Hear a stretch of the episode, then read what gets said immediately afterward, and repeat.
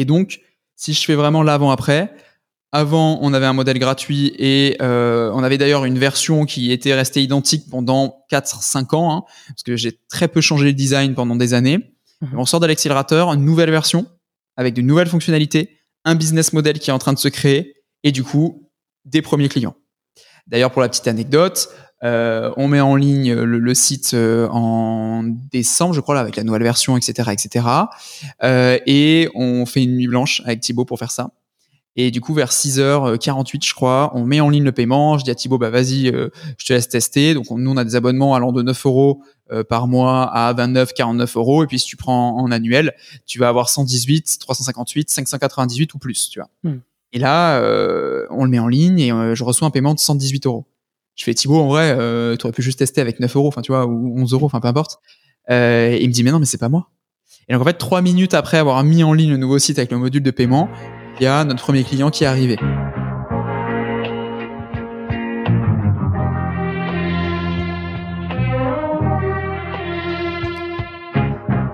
Bienvenue dans SaaS Club, le podcast qui vous partage les recettes gagnantes des SaaS français. Je m'appelle Eric Seclet et je suis copywriter freelance pour SaaS B2B. Le but de ce podcast est simple. Vous apporter sur un plateau les meilleurs conseils et retours d'expérience d'entrepreneurs de l'écosystème SaaS. À chaque épisode, direction les coulisses pour parler validation de l'idée, conquête des premiers utilisateurs, acquisition, pivot, mais aussi réussite et apprentissage. On abordera tous les sujets sans détour. Mais avant de démarrer l'épisode, pensez à vous abonner et à laisser une note plus un avis sur Apple Podcast. C'est le meilleur moyen d'assurer une longue vie à cette émission. Bonne écoute et bienvenue au club. Hein, allez, c'est parti. Je suis avec Jonathan, le cofondateur de Swallow. Bienvenue Jonathan. Salut Eric, merci beaucoup pour l'invitation. Avec plaisir, c'est cool euh, de, te recevoir. Je te voyais pas mal sur les réseaux et, euh, pour le coup, bah, c'est un peu ton, ton domaine. Euh, donc, tu es le cofondateur de, de une solution de social media management. Donc, en gros, ça permet aux freelance et aux agences de, gérer les réseaux sociaux, soit de leurs clients, soit pour le compte de leur boîte, si je résume rapidement. C'est ça? Ouais, tout à fait. Ouais, ça permet à, tous les communicants, hein, que ce soit vraiment des, des freelances, des TPE, des PME, des agences, des startups, des grands groupes, de gérer au mieux leurs réseaux sociaux à l'aide de notre outil, donc qui fait de la veille, enfin qui permet de faire de la veille, de la programmation et de l'analyse sur Twitter, Facebook, LinkedIn et Instagram. Ok, super clair. On va revenir dessus. Donc, tu as lancé la boîte, euh, c'est plutôt jeune, hein, tu vois.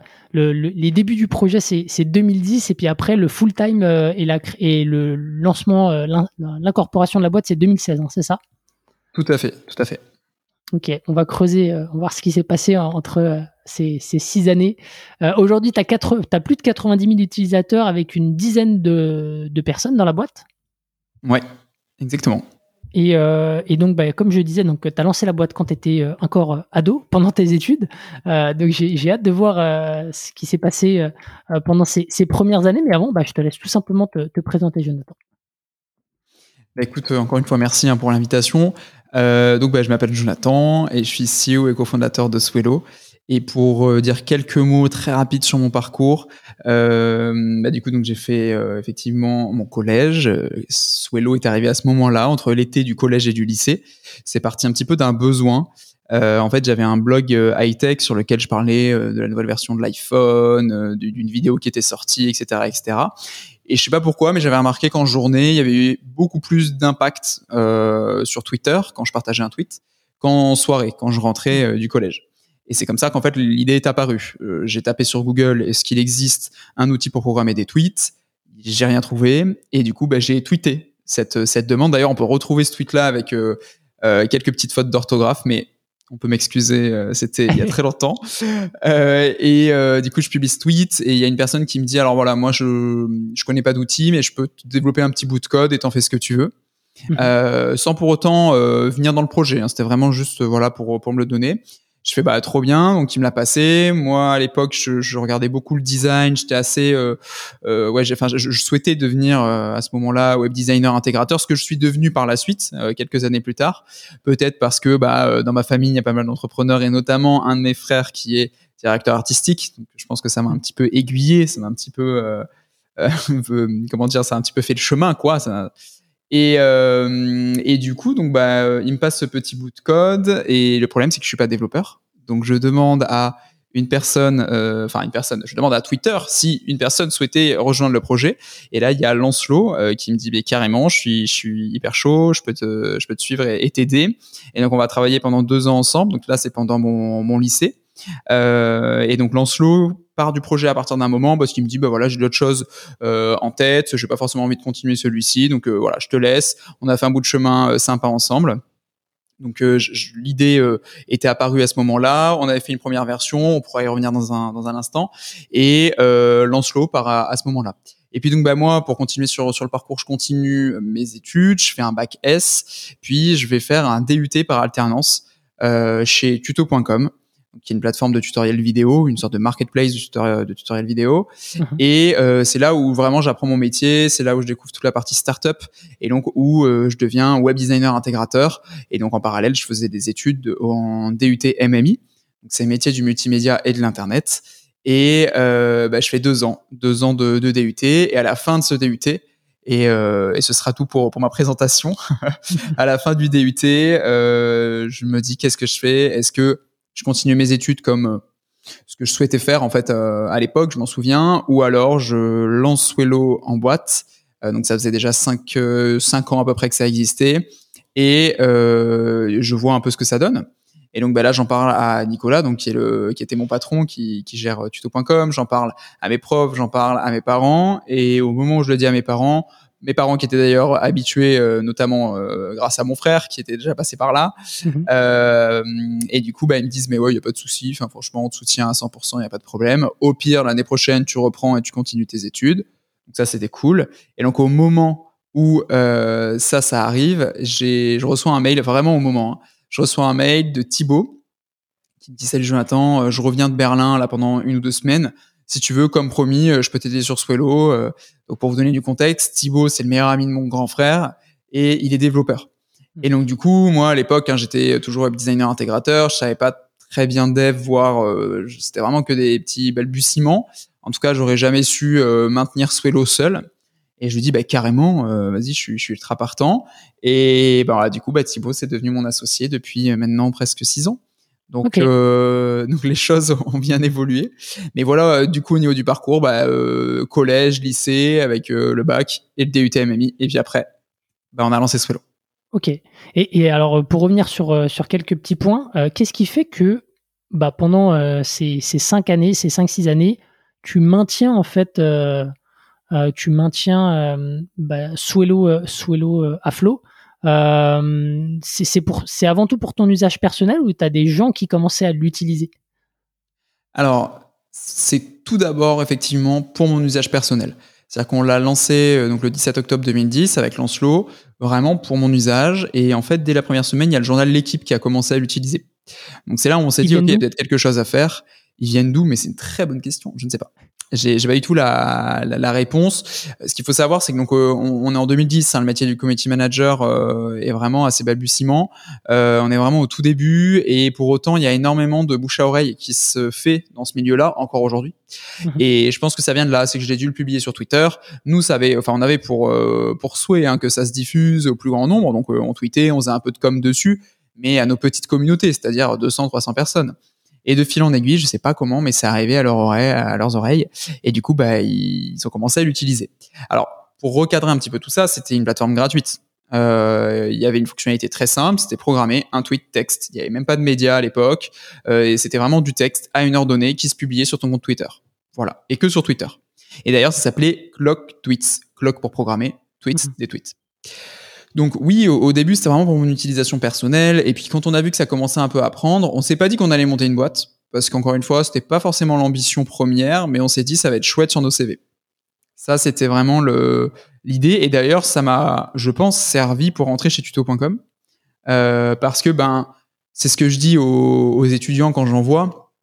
Quand vous êtes une classe, enfin quand ils sont une classe de 30, qui, quand ils ont fait la, la même formation, comment faire pour une boîte de les départager? Hmm. Euh, bah, en fait, ça va être les side projects, ça va être l'envie, ça va être euh, le, peut-être l'ambition de, vouloir dire, bah, moi, je veux aller là plus tard, etc. Et eh bien, là, je pense que ça a fait effectivement euh, la différence en disant, bah voilà, sur deux personnes qui veulent faire le DUT, bah il y en a un euh, qui euh, a fait un parcours tout à fait génial. Attention, hein, euh, je dis pas que quand on n'a pas de side project, on n'a pas un beau parcours. Mhm. mais disons que quand on fait quelque chose à côté, et là c'était mon cas, je pense que ça a un petit peu fait la différence sur le recrutement. Donc pour te répondre, c'était vraiment pour le plaisir et pour le CV du coup pour pour l'avenir. Ok, donc bah super, merci beaucoup euh, Jonathan, donc euh, très clair. Euh, si on revient maintenant sur les, premiers mois de, de Swello, est-ce que tu peux nous dire quelles sont les premières étapes quand vous avez décidé de lancer la boîte?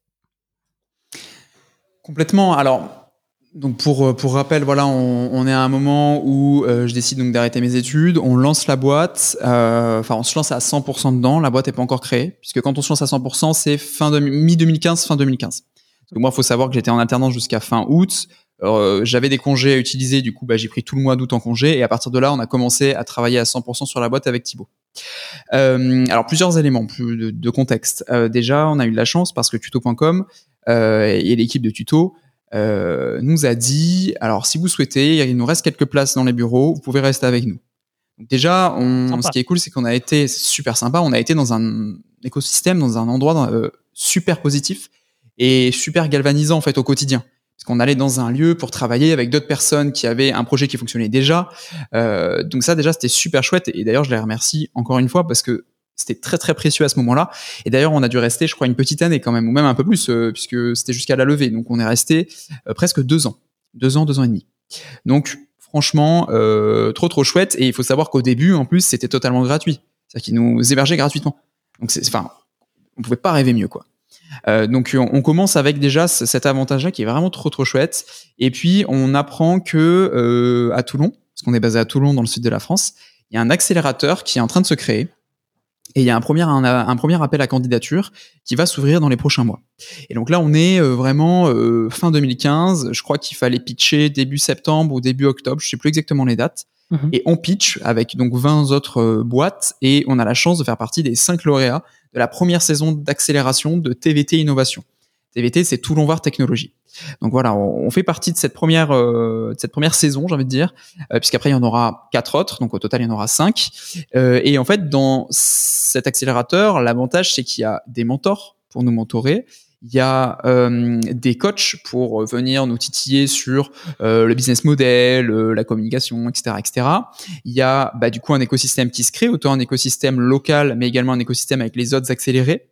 Il y a une aide financière. on a pu tester des choses, notamment des ads sur les réseaux sociaux grâce à cette aide financière. Mhm. et il y a également de la visibilité. C'est-à-dire que grâce à ça, je le pense, on a pu devenir visible auprès de nos futurs investisseurs parce que je vais le raconter rapidement, mais en 2017, après, on a levé des fonds.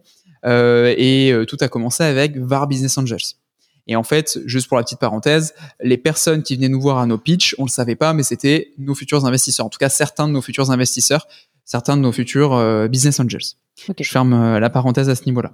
Et donc voilà, fin 2015, on est dans l'accélérateur avec Thibaut et on développe Swello déjà de la version gratuite à la version payante. C'est-à-dire que pour rappel, Swello est resté une plateforme gratuite pendant des années.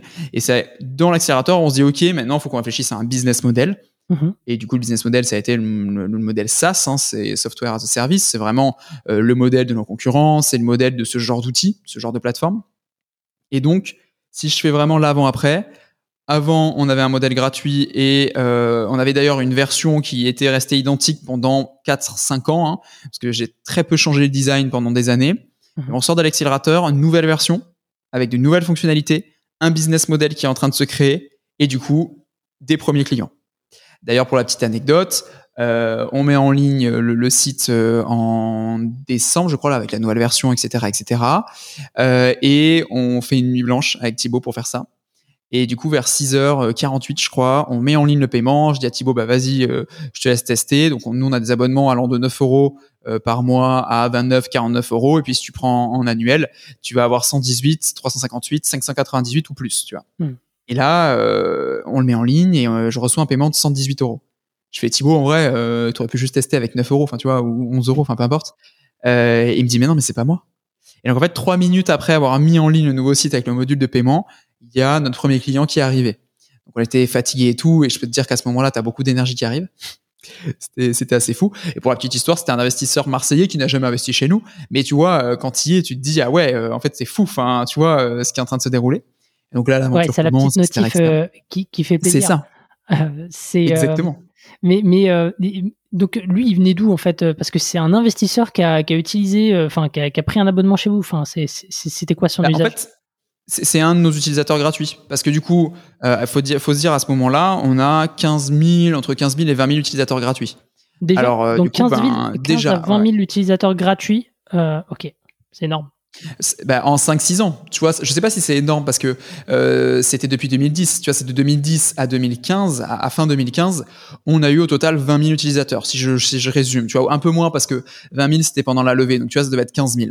Donc, Mais c'était que des gens que tu avais réussi à avoir par l'intermédiaire de, euh, de Twitter, c'est ça, en faisant un peu de communication Notamment, ouais, ouais. c'est ça, enfin, si, il y avait un petit peu de presse, moi après, euh, donc je suis de, de formation web designer intégrateur, mais j'adore aussi faire de la communication. Donc tu vois, l'idée c'était de faire des interviews, c'était euh, faire parler de nous sur euh, des, dans des articles, tu vois, de faire le plus parler de nous quand même. Parce que même si c'était que pour mon CV, jusqu'au moment où on s'est dit bah tiens on va créer la boîte, l'idée c'était que le projet fonctionne le plus possible. Donc euh, voilà, il y a différents canaux. Effectivement, il y a eu 15 000 environ utilisateurs qui sont arrivés, utilisateurs gratuits, mais via Twitter, puisque nous, notre outil, c'était que de la programmation Twitter. Hmm. Effectivement. Et euh, juste du coup pour conclure sur l'accélérateur, voilà, on termine l'accélérateur en, je crois que c'était en février, quelque chose comme ça, février 2016 ou même un peu janvier 2016. Et du coup, on crée légalement la boîte le 29 euh, février 2016, donc un peu improbable parce que des 29 février, il n'y en a pas tous les ans, mais ça tombe le 29 février. Bon voilà. Euh, et du coup, bah, c'est à partir de ce moment-là que tout commence vraiment, euh, où on a vraiment un business model. On essaie du coup à ce moment-là de se convaincre qu'on a le droit de gagner de l'argent avec euh, un produit qu'on réalise, qu'on crée de nos mains. Parce que ça aussi, c'est assez atypique dans le sens où ça fait cinq ans que tu as un projet gratuit, un produit gratuit, et là faut le vendre. Et tu fais ah bon d'accord, mais j'ai le droit de le vendre. Bah oui oui, as le droit de le vendre. Enfin, tu vas gagner les premiers euros. C'est pas si facile en fait. Euh, et après, ben voilà, il y a, y a plein d'autres étapes. Euh, notamment le recrutement de notre premier stagiaire Kevin qui devient notre premier employé euh, quelques quelques mois après, quelques même années après puisque c'était en 2017 donc c'était un an après. Et puis mhm. donc il y a cette fameuse levée de fonds euh, en 2017 on passe de 3 à 6. Peut-être juste sur, avant de parler de, de la levée de fonds qui, bah, qui vous a permis derrière, de, j'imagine, de structurer l'équipe, d'investir dans le produit, c'est quoi un peu tes, tes apprentissages, je dirais, de, de cette première année au final en full-time avec ton associé? Bah, je dirais euh, là, là tout de suite, hein, il y en a deux qui me viennent. C'est ce que je disais pour finir. C'est euh, faut pas avoir, je sais pas si c'était de la honte, mais peur, tu vois, de, de gagner de l'argent avec un travail qu'on qu'on réalise de notre main. Que ce soit euh, bah, du coup euh, voilà le, le, développement, la création d'une plateforme, que ce soit peut-être plus un produit qu'on réalise. Nous c'est un service, tu vois. Mais c'est vrai que c'est un premier apprentissage. Alors, ça s'est assez rapidement estompé, mais euh, tu vois, de te dire, euh, ok, en fait, euh, c'est bon, c'est ok. Euh, le travail que j'ai réalisé pendant cinq ans, il a de la valeur et je peux le commercialiser, je peux le vendre sans aucun problème. Ça, c'est le premier apprentissage. Mhm. le deuxième, c'est entourez-vous. Tu vois, ça, je le dis à chaque fois avec le, mon théorème ABC, avocat, banque comptable. entourez-vous, entourez-vous d'un bon avocat, d'un comptable ou d'une comptable qui comprend euh, vraiment ce que c'est un modèle SaaS qui comprend les abonnements, qui comprend une levée de fonds. Pareil pour la banque, c'est hyper important une banque qui vous accompagne dans, dans toutes, ces, toutes ces étapes. Euh, entourez-vous également bah, de vos amis, de votre famille, c'est aussi important. Hein. Euh, entreprendre, vous l'avez déjà entendu, tu l'as déjà entendu, c'est des hauts, c'est des bas, c'est vrai. Euh, alors comme dans chaque métier, j'ai envie de te dire, mais euh, c'est encore plus vrai quand euh, quand entreprends. Et c'est vrai que c'est important de prévenir que bah voilà, quand on fait une levée de fonds, c'est très fatigant. Ça a duré huit mois. Donc tu vois, euh, c'est quelque chose de, de, sur du long terme, faut tenir et c'est bien de prévenir ses proches qui vont prendre soin de, de, de vous quoi. Donc euh, ça c'est aussi important. Euh, c'est aussi important de s'entourer d'un ou d'une mentor. Euh, nous, ça a été très très précieux. On en a plusieurs, notamment pendant l'accélérateur, ça a été Mathilde Lerouzic euh, qui, qui, nous a épaulés. Après, on a Nicolas, Nicolas Chonu, un tuto, je, je l'ai déjà dit. Euh, et puis après aussi d'avoir des, des, figures qui vous inspirent. Euh, moi, j'ai, j'ai euh, Oriane et Joseph de, de Mieux que des fleurs. Euh, et puis après, euh, on va le voir dans l'histoire, mais il y a Guillaume Passaglia aussi qui est arrivé, euh, qui a cofondé VDM, Vite Merde, qui est devenu un de nos investisseurs après. Donc voilà, il y a mhm. plein de, de personnes qui, qui, nous inspirent au fil de l'eau, et c'est aussi important de s'entourer de, de ces personnes-là pour justement avoir l'ambition et se dire je veux aller jusque là. Tu vois, ça c'est, c'est très important. et enfin, un, un, dernier apprentissage, ce serait plutôt un retour d'expérience qu'on a eu. C'est là, tu vois, donc on est passé d'un modèle gratuit à un modèle payant. Il mhm. faut savoir que le modèle, dans le modèle payant, il y a toujours une version gratuite, encore aujourd'hui. Tu vois, il y a toujours eu une version gratuite. Et en fait, quand on a lancé notre modèle payant, on a gardé cette version gratuite, mais on l'a même améliorée. Donc, tu vois, on a, en fait, on a passé des utilisateurs gratuits qui étaient à un niveau 1 à un niveau 2, mais sans mettre de, prix. On a vraiment juste amélioré. Tu vois, on a pu, on pouvait programmer des images. On voulait vraiment aller plus loin. Et en fait, je sais pas pourquoi, on était tellement dans le feu de l'action qu'on a mal communiqué sur ce changement. Tu vois, les, les gens ont pensé euh, que euh, tout est devenu payant. Et c'était pas le cas, tu vois. Et du coup, ben, on a reçu un seul mail, tu vois, sur 20 000 utilisateurs ou 15 000, peu importe. On a reçu un seul mail. Le lendemain de la mise en ligne, souviens-toi, on a fait une nuit blanche, etc. Un seul mail qui disait, d'accord, euh, vous avez fait le choix de l'argent, euh, bah, si c'est ça, je pars. Et tu vois, tu es là et en fait, tu sais pas pourquoi tu le prends personnellement, alors que ben, tu apprends par, euh, par l'expérience derrière qu'il faut pas du tout le prendre personnellement, ce genre de choses.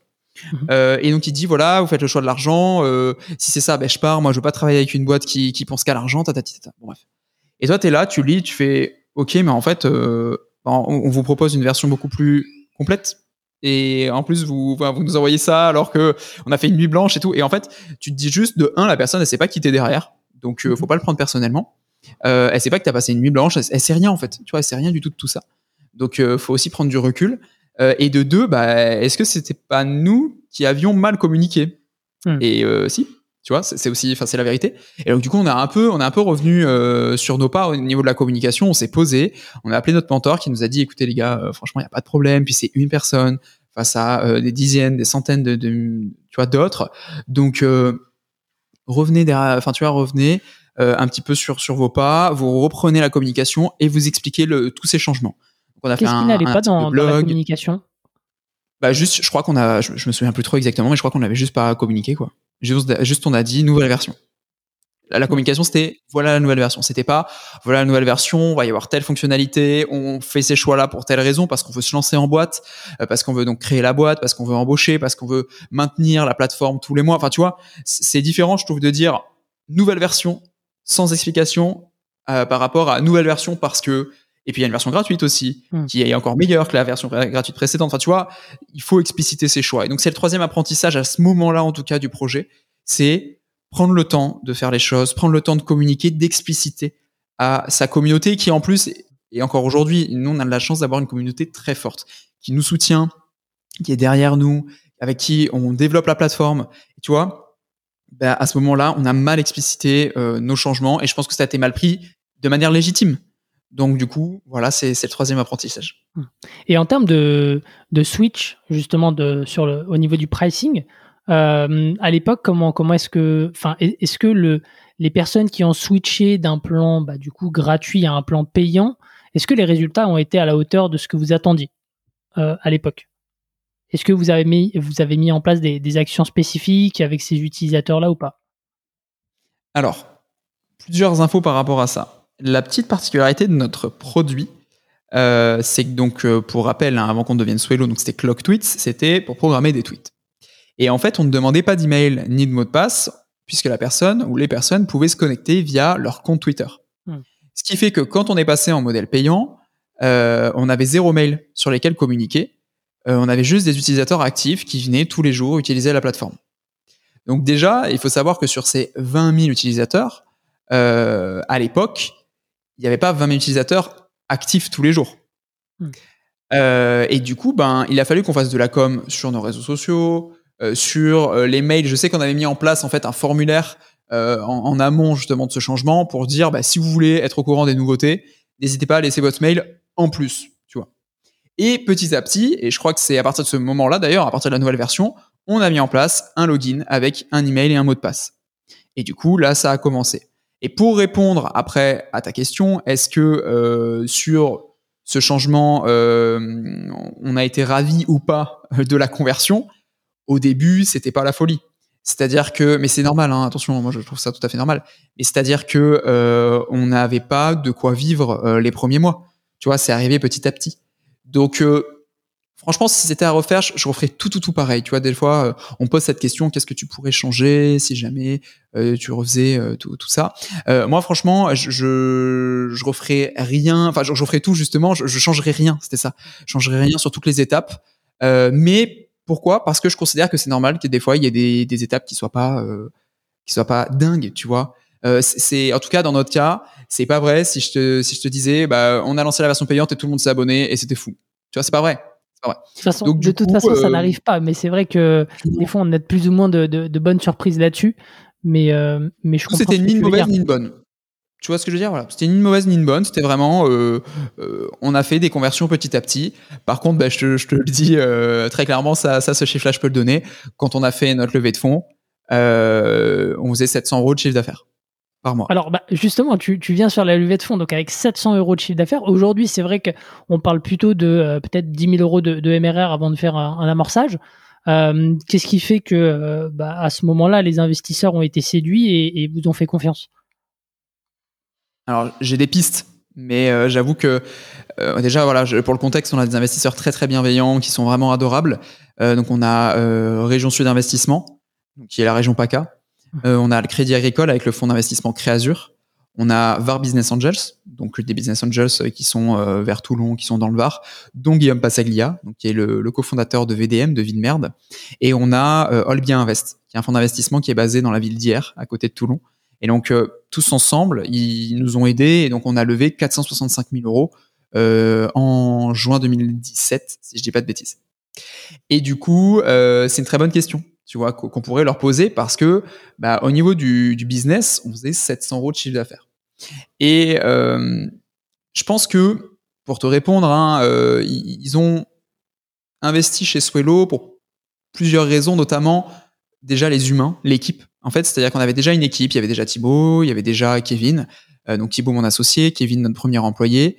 J'étais également présent et on avait une telle envie, tu vois, d'y aller. On avait une telle envie euh, de se dire bah voilà, on est euh, hyper motivé, on est jeune certes, parce que bah, quand on fait la levée, hein, pour resituer, je crois que Thibaut il avait 26 et moi j'avais 22.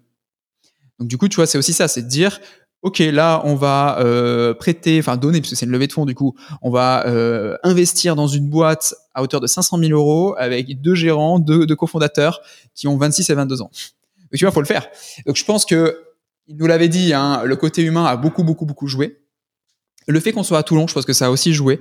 Je suis pas sûr que si on avait été à Paris, euh, la levée se serait passée euh, de cette façon-là. Je, je, suis pas sûr. Je, je, je le saurais jamais. Pourquoi tu, je suis pas sûr. tu penses ça tu, tu penses que le, le, le, fait que ce soit des investisseurs régionaux, euh, ça et, et, peut-être qu'il y a, je sais pas, peut-être un peu moins de dossiers dans la zone que sur Paris, ça, ça a aidé? Exactement. Exactement. Je pense que c'est ça. Et je, je refais le lien avec l'accélérateur. Je pense que ils nous avaient vu en fait pitcher au moment de l'accélérateur au niveau de VAR Business Angels, hein, parce que c'est vers eux qu'on s'est tourné en premier. Euh, et c'est ça qui a aussi amorcé les autres fonds qui sont arrivés petit à petit. Euh, donc oui, je pense que comme il y a moins de dossiers euh, dans, dans la région, forcément, ça nous a donné une visibilité supérieure. Tu vois. Après, peut-être que je me trompe, et au contraire, sur Paris, comme il y a plus de dossiers, ils vont se dire, bah, on va investir un peu par-ci, par-là. Enfin, tu vois, j'en sais rien. Après, je suis pas investisseur, donc ça, je, je saurais pas. Mais je pense que du coup, il y a le fait qu'on soit à Toulon, l'équipe et, les cofondateurs euh, et euh, bah, le projet, même si au niveau du chiffre d'affaires c'était pas encore là, le projet, bon après, je vais pas dire l'inverse, hein, mais moi j'y crois à 100%, tu vois, mais le projet était et est euh, prometteur. Hmm. C'est-à-dire qu'on arrive, on leur dit voilà, on a 20 000 utilisateurs qui sont déjà euh, conquis, dont, et donc là on avait déjà les marques de, enfin toutes les chaînes de la TNT, des chaînes de radio, des témoignages de ces clients-là, de ces marques-là. On avait déjà amorcé un business model, même si c'était pas encore, on n'était pas du tout à l'équilibre. Mais tu vois, il y avait quand même des balbutiements de certaines choses, quoi. Hmm. Et en gros, la promesse, c'était de dire, si vous nous permettez de lever des fonds, si on lève des fonds ensemble, si on s'embarque dans cette aventure, on va tous aller là. Et tu vois, tu dis, ben voilà, on va aller là, on connaît nos euh, concurrents, puisqu'en plus on a la chance d'avoir certains concurrents à nous qui donnent leurs chiffres vraiment de manière très transparente. Donc euh, ça, ça aide vachement dans le cadre d'une levée. Donc tu vois, on sait où on est, on sait nos concurrents, on a déjà un, un modèle éco qui est en place. En fait, il n'y a plus qu'à mettre de la force derrière, embaucher, faire de la com, améliorer le produit, et on va tous ensemble ici. Et alors, ça, c'était du coup en, en 2017. Tu vends un plan euh, aux investisseurs, une direction. L'argent, il faut le mettre au travail. Donc, et, souvent, ça se matérialise donc par des, de l'investissement sur sur la tech, des recrutements et bah, une stratégie, je dirais, d'acquisition un peu plus industrialisée. Est-ce que tu peux revenir sur bah, l'évolution de, de l'acquisition? Parce que tu vois, tu disais qu'au début c'était majoritairement par euh, par Twitter, mais euh, mais mais, mais j'imagine qu'après cette levée de fonds, euh, vous avez étudié d'autres pistes, votre stratégie d'acquisition, votre go-to-market a évolué. Complètement. Complètement. Alors, entre temps, c'est vrai que ça, je ne l'ai pas dit quand on était dans l'accélérateur. À la fin de l'accélérateur, on a aussi rajouté un réseau social qui était Facebook. Tu vois, ça, c'est aussi important parce que plus tu as de réseaux sur ta plateforme, plus tu peux couvrir les besoins de tes futurs clients, donc de tes prospects, et plus du coup, ils vont s'intéresser à ta plateforme. Et du coup, ben, dans l'ordre, assez rapidement, hein, on rajoute Facebook. Ça, c'était pendant la levée, euh, puisque donc on fait euh, le pitch de la levée euh, quelques mois après. Alors attends, du coup, c'était, je crois, en octobre 2016. On pitch du coup devant les BA et ils nous disent le un jeudi soir, ils nous rappellent, c'est ok, on y va, on fait la due diligence. La due diligence, c'est un moment euh, non timé, c'est-à-dire qu'on sait pas combien de temps ça va durer, où ils vont nous, enfin tout regarder, tu vois, nous tester un petit peu, nous nous demander, euh, nous challenger. Voilà, c'est ça le mot que je, que je cherchais. Nous challenger, regarder nos chiffres, regarder nos process, etc., etc. Nous, ça a duré huit mois avant que du coup tout se fasse, que les autres fonds arrivent, qu'on repitch devant la région et qu'on lève ces fameux 465 000 euros. Et donc, dans cette histoire, au milieu, ils nous ont dit, ce serait chouette que vous rajoutiez un nouveau réseau social. Donc, du coup, on a rajouté Facebook. Puis après, on a rajouté LinkedIn. Puis après, on a rajouté Instagram. Et en fait, tout ça, au fil de l'eau, a fait que bah, l'acquisition a été plus simple. Parce que c'est totalement différent euh, quand tu as des concurrents notamment, de dire, bah, nous, euh, on est juste sur Twitter, et le concurrent qui dit, bah, nous, on est sur quatre réseaux sociaux. Bah, tu vois, en tant que prospect, tu dis, bah, pour le même prix, quasi le même prix, puisqu'on a, on n'avait pas les mêmes prix, euh, on était un peu plus en dessous de nos concurrents, parce que justement, on n'avait pas la même offre. Mmh. Mais du coup, quand tu es prospect, bah, tu vas aller diriger vers là où, où tu as tous tes besoins qui sont comblés. Tu vois, c'est logique. Et donc, du coup, on, on fait ces huit mois de, de, levée de fonds. On a ce budget-là. Et donc, bah, un, on recrute. On passe de 3 à 6. On recrute trois nouvelles personnes, une personne donc un nouveau développeur donc, qui s'appelle mmh. Gauthier qui est toujours avec nous euh, quelques années après, euh, une personne à la communication et une personne euh, au niveau du, de la partie commerciale. Alors pour nous, c'est un peu nouveau. Tu vois, autant dev, bah, du coup, mon associé dev, euh, Kevin était dev, donc c'est-à-dire sur les trois du début, euh, enfin sur les trois personnes qui étaient là avant la levée, euh, ben il y en avait deux qui étaient dev, donc ça c'était ok. On rajoute un nouveau dev, ça c'est ok, il n'y a pas de souci. Mhm. Euh, autant au niveau de, du marketing, pour moi, c'est un petit peu nouveau. Et au niveau du commercial, ça, alors là, c'est encore plus nouveau, tu vois. Donc, du coup, on, on tâtonne. Euh, au final, tu vois, ça va pas le faire avec la personne qui est en commercial. Donc, euh, on change, on re-recrute une autre personne. Bah, tu vois, il y a quand même des, des changements. Il faut le dire, c'est la vérité. C'est ça aussi la vie de l'entreprise. Il y a des gens qui arrivent, il y a des gens qui partent. Des fois, on fait des, des plus ou moins bons choix. Alors, pas forcément des, des plus ou moins bons choix de candidats, mais des fois, tu as des candidats qui sont pas en accord avec la vision, qui sont pas en accord avec les façons de faire. Et du coup, bah, on se, on se, sépare tout simplement, tu vois. C'est pas la faute de l'un ou la faute de l'autre, c'est juste, bah, ça matche pas, quoi. Hmm. Donc, tu vois, déjà, on apprend ce, ce, genre de choses. Et puis après, effectivement, on va mettre plus de budget sur de l'acquisition pure et dure. C'est-à-dire, outre déjà, nous, nos personnes, euh, donc ça veut dire quand on dit, bah, on embauche quelqu'un pour la com, bah, déjà, pour moi, c'est investir sur l'acquisition, puisque la personne qui va faire de la com va donner plus de notoriété, plus de visibilité, et donc, ça va nous amener des clients à la fin. Pour moi, c'est déjà ça, investir sur l'acquisition. Mais ça veut dire aussi mettre en place des cycles de mails, euh, un blog. Tu vois, depuis 2017, on a notre blog où on faisait zéro visite. Aujourd'hui, on fait 100 000 visites tous les mois. Donc du coup, chaque semaine, on publie trois articles. Ça, ça fait vraiment son travail. Tu vois, alors c'est du référencement, c'est depuis 2017. Donc c'est du temps, c'est du temps et c'est surtout un peu d'argent puisque euh, ça, on l'externalise. Mais derrière, aujourd'hui, bah, c'est 100 000 personnes, enfin en tout cas 100 000 visites enfin d'ailleurs, je crois que c'est 100 000, si j'ai pas de bêtises, 100 000 visiteurs. Donc euh, oui, c'est effectivement 100 000 personnes qui voient notre blog euh, de manière mensuelle. Tu vois, pour moi, c'est fou. Enfin, en vrai, c'est assez dingue, quoi. Et donc, on... une grosse partie du coup sur qui vient du SEO aujourd'hui. oui. Une stratégie que tu as mis en place depuis la levée de fonds, ouais. ouais. Euh, voilà, ouais, tu vois, tu as, toute la partie euh, SEO et en parallèle, bah, tu vas avoir de la prospection. Alors à l'époque, je dis bien à l'époque parce que maintenant ça a changé, on faisait énormément de prospection. C'est-à-dire que c'était nous qui allions chercher les personnes. On était sur LinkedIn, on envoyait des emails, on envoyait, on faisait des listes de mails, on envoyait des mails. Alors après, c'était des listes de mails très qualifiées. On n'envoyait pas 100 mails d'un coup, tu vois, c'était 20, euh, 30 mails, je sais pas, sur les écoles sur des institutions. Enfin, tu vois, voilà, on, on était, on essayait d'être les plus précis possible. Et on faisait aussi beaucoup de LinkedIn. Et plus le temps avance. Alors, oui, vas-y. pardon, je te coupe juste deux secondes. C'était quoi un peu les, les, résultats de. Enfin, qu'est-ce qui fait que vous faites euh, moins d'outbound aujourd'hui? Est-ce que c'est par rapport à justement à cette stratégie de SEO qui aujourd'hui vous permet de, de, de, générer du trafic qualifié sur votre site? Ou, euh, ou est-ce que vous avez dit à un moment donné, bah, euh, on préfère mettre le focus de, de, de nos collaborateurs sur, bah, sur d'autres, d'autres actions? Je pense que c'est un tout, c'est-à-dire qu'aujourd'hui, euh, déjà, on est bien plus structuré, on est plus nombreux euh, et on, on a, enfin, grâce à tout ce qu'on a pu mettre en place depuis euh, toutes ces années, on a plus de notoriété, plus de visibilité et donc, bah, dès qu'on pense à un outil social media, je sais pas si on pense tout de suite à Swello, mais en tout cas, on fait partie du top 3, tu vois, de la liste, enfin, de, la liste dans les têtes de nos prospects. En tout cas, je l'espère et c'est ce qu'on voit un petit peu. Du coup, en fait, c'est juste que grâce à notre travail, vraiment, euh, et je vais un peu le décrire, hein, euh, on faisait en fait, je crois, trois, trois, quatre démos d'une heure tous les jours. Et donc au début j'étais seul, puis après deux, et on a été deux pendant très longtemps, et en fait c'est épuisant, mais d'un côté ça nous a appris beaucoup.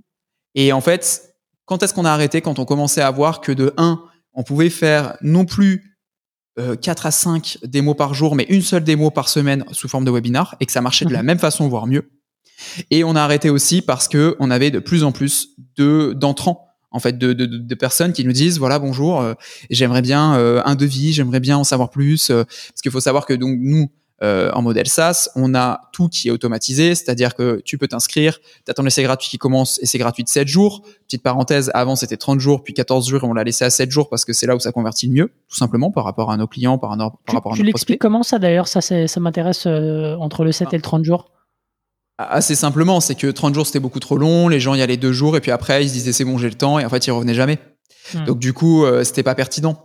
Euh, 14 jours pareil c'était un poil trop long. En fait nous ce qu'on préfère faire c'est on euh, laisse 7 jours, ils reçoivent un cycle de mail pendant ces 7 jours pour leur dire bah attention il reste un jour, attention bah là c'est terminé depuis un jour, est-ce que tu veux continuer ou pas? Sinon ça passe en plan gratuit, sinon bah tu peux du coup t'abonner à un plan payant.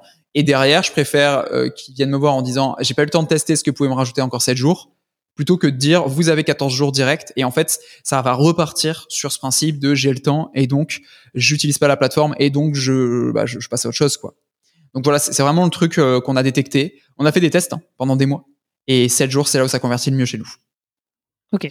Et euh, donc juste voilà pour conclure, euh, la différence c'est qu'aujourd'hui on a beaucoup plus d'entrants et je pense que c'est grâce à notre notoriété, grâce au SEO, grâce à la communication sur les réseaux sociaux, à notre force forte présence sur LinkedIn ça cartonne plutôt pas mal. C'est notre premier canal d'acquisition aujourd'hui. Euh, LinkedIn, donc voilà, LinkedIn, c'est des, des posts, euh, euh, on va dire organiques, ou est-ce que vous faites des, des ads? Non, non, c'est les posts organiques. On fait pas d'ads. les ads chez, sur notre secteur marchent pas très bien. alors au début, on pensait que c'était parce qu'on n'était pas très fort à ça, parce qu'on les faisait maison, donc on est passé par une agence. Et pareil, les résultats, et, ça a été convenu avec eux, hein, n'étaient pas, pas très folichons. Et en fait, on, a comme conclusion qu'en fait, notre cible n'est pas très à l'écoute des ads parce que bah, notre cible, c'est les community managers, social media managers, communicants. Et en fait, ben, on est toute la journée sur les réseaux sociaux, toute la journée sur Internet et on les voit plus les ads. Tu hmm. vois Une sorte de saturation. Euh, euh... Ouais, sorte de saturation. Donc, on passe vraiment vers d'autres canaux d'acquisition. Et en fait, l'organique avec l'apport de valeur, si tu regardes nos réseaux sociaux, on vend jamais Swello. Tu n'auras jamais un post où on dit euh, venez sur Swello, c'est un outil génial. C'est beaucoup, beaucoup, beaucoup d'apports de valeur. Euh, et ça passe par pas mal d'informations. Hein. Enfin, il y a, y a, y a aussi euh, pas mal de, de carousels de posts avec des informations utiles pour, ça. pour, pour ta cible. beaucoup d'éducation en fait. Tu vois, c'est l'idée, c'est vraiment d'apporter, d'apporter, d'apporter de la valeur. Et donc je pense que suite à la levée, tout ça, ça prend du temps. C'était pas, on n'était pas du tout au top niveau et on n'est toujours pas au top niveau. Hein. De toute façon, on est toujours en constante, constant apprentissage, hein, en constante évolution. Euh, et donc après la levée, voilà, on a essayé de mettre en place ces stratégies-là. Il y a eu du changement dans l'équipe. On a embauché euh, d'autres personnes au milieu.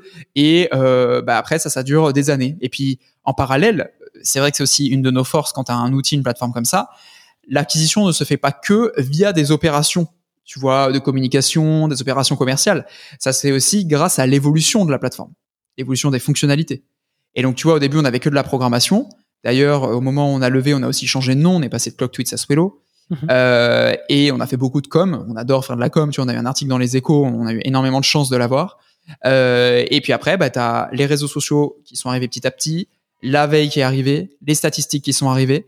Et donc, ça aussi, ça permet de faire de l'acquisition. Ce que je disais au tout début, entre la différence d'un outil qui permettait que de faire de la programmation sur Twitter à un outil qui est bien plus complet, les gens vont aller vers l'outil bien plus complet. Bah, nous, on est arrivé petit à petit à cet outil bien, plus complet, tu vois. Donc ça, c'est aussi ça qui a fait l'acquisition. Ok, ok, super clair. Peut-être juste avant de, bah de, de, voir comment tu te démarques euh, de la concurrence, je crois que tu m'avais dit que tu avais, avais six points pour te, te démarquer de la, de la concurrence. Peut-être juste avant, euh, donc tu, tu l'as redit, hein, vous faites beaucoup de presse euh, depuis le début, c'est quelque chose que, que vous aimez bien. C'est quoi tes, tes recos euh, Est-ce que vous avez une stratégie active? Est-ce que, euh, comment comment est-ce que tu fais pour que la presse parle de toi?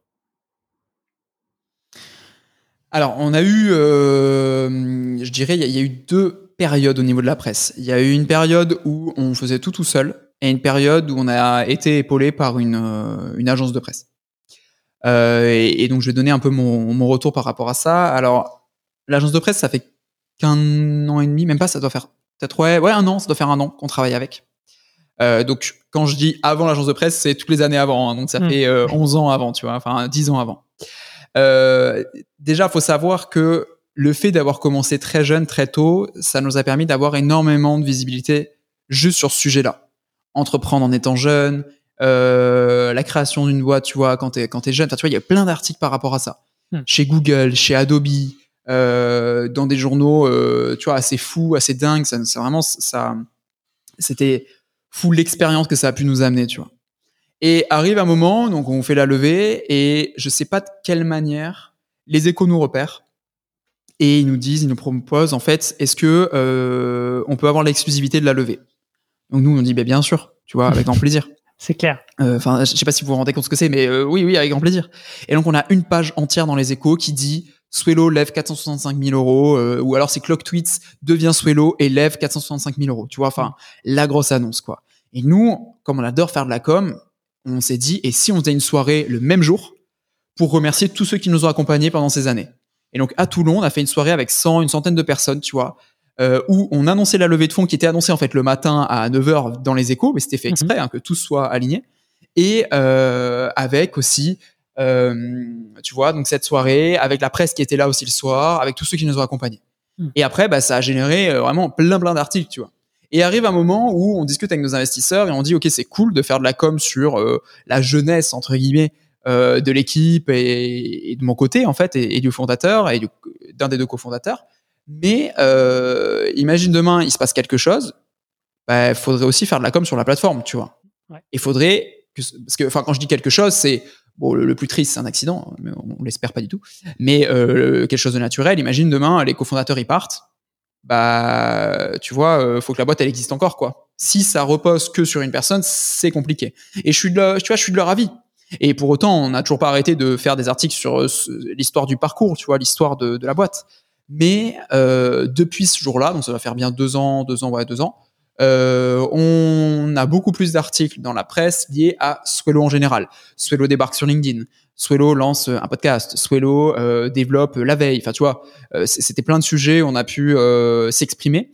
Et plus le temps avance, plus en plus de la veille, on a les podcasts aussi. En plus de la presse, pardon, on a les podcasts. On a des articles qui parlent que de la plateforme, mais en mode tuto, en mode test, test outil, tu vois. Et donc là, ça fait le lien avec de l'acquisition. Nous, ça marche très très bien ce genre de ce genre d'articles, notamment sur le blog du modérateur, sur siècle digital, tu vois, sur tout ça. Et arrive le moment où on se dit, on va passer, on va se faire épauler par une agence euh, de presse, une agence presse. Et euh, là, la différence, c'est que depuis ce jour-là, on écrit beaucoup plus de tribunes.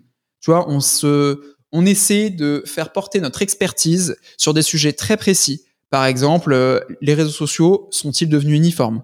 La santé mentale des communicants, elle est très importante. Et tu vois, faire une tribune sur ça, c'est très fort pour nous, c'est très important pour nous.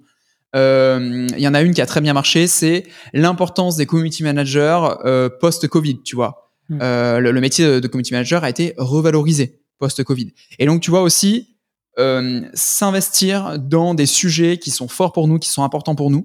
Et ça, c'est l'agence presse qui nous a amené ça, puisque bah, elle avait cette expertise-là de dire, bah voilà, n'hésitez pas aussi prendre d'autres, tu vois, d'autres, d'autres chemins, pas que la plateforme, pas que l'équipe, mais également vos valeurs, ce que vous voulez transmettre. Et donc, bah, du coup, euh, un des conseils que je peux donner, c'est essayer d'avoir les meilleures relations possibles avec la presse, et après, c'est l'expérience, c'est le temps. Moi, c'est des, des gens que j'ai en contact, mais depuis 10 ans, en fait.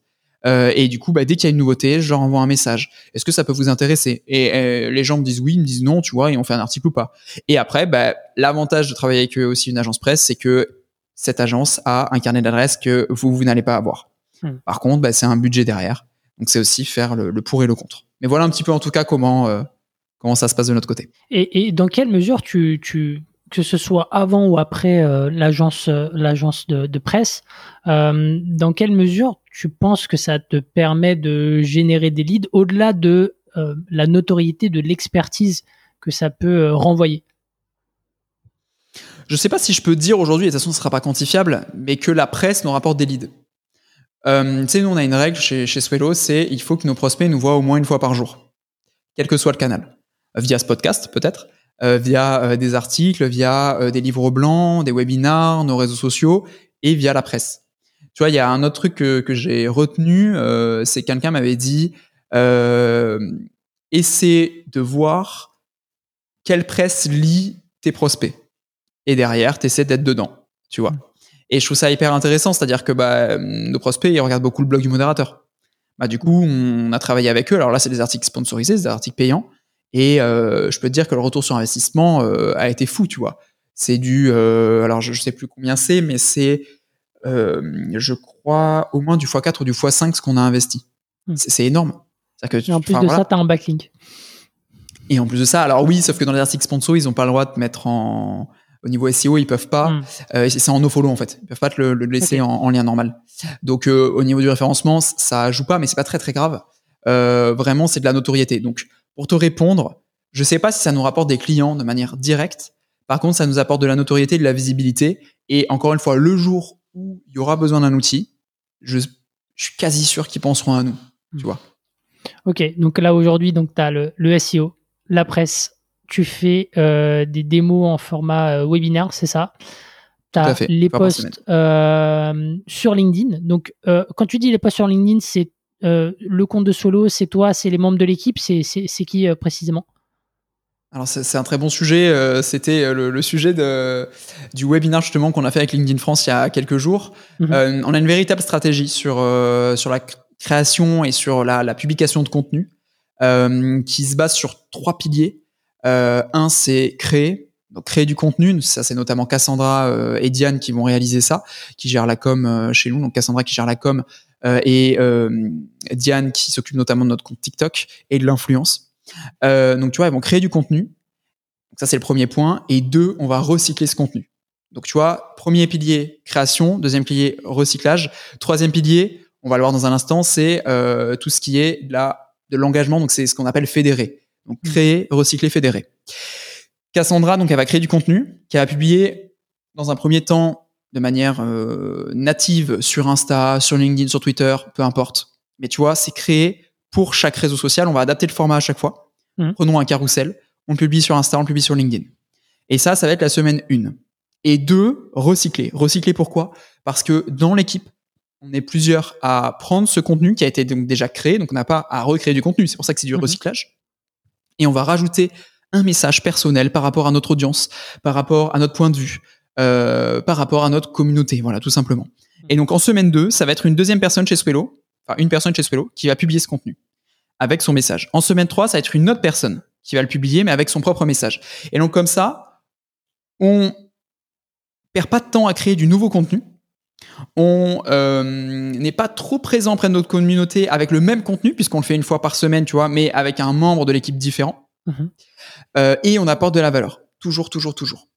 Donc du coup, euh, c'est assez pertinent parce que euh, on a cette stratégie qu'on fait pour chaque poste. On a un petit calendrier éditorial où on dit bah, cette semaine c'est toi qui publies celui-là, cette semaine c'est toi, cette semaine c'est toi. Et en fonction, tu vois, on, on avertit les autres. Euh, et du coup, ça permet le troisième point de fédérer, de créer cette communauté, d'interagir avec la communauté, de répondre aux commentaires, etc., etc. Et ça marche très très bien. Tu vois, pour te dire, l'exemple que j'avais pris, c'était un carrousel.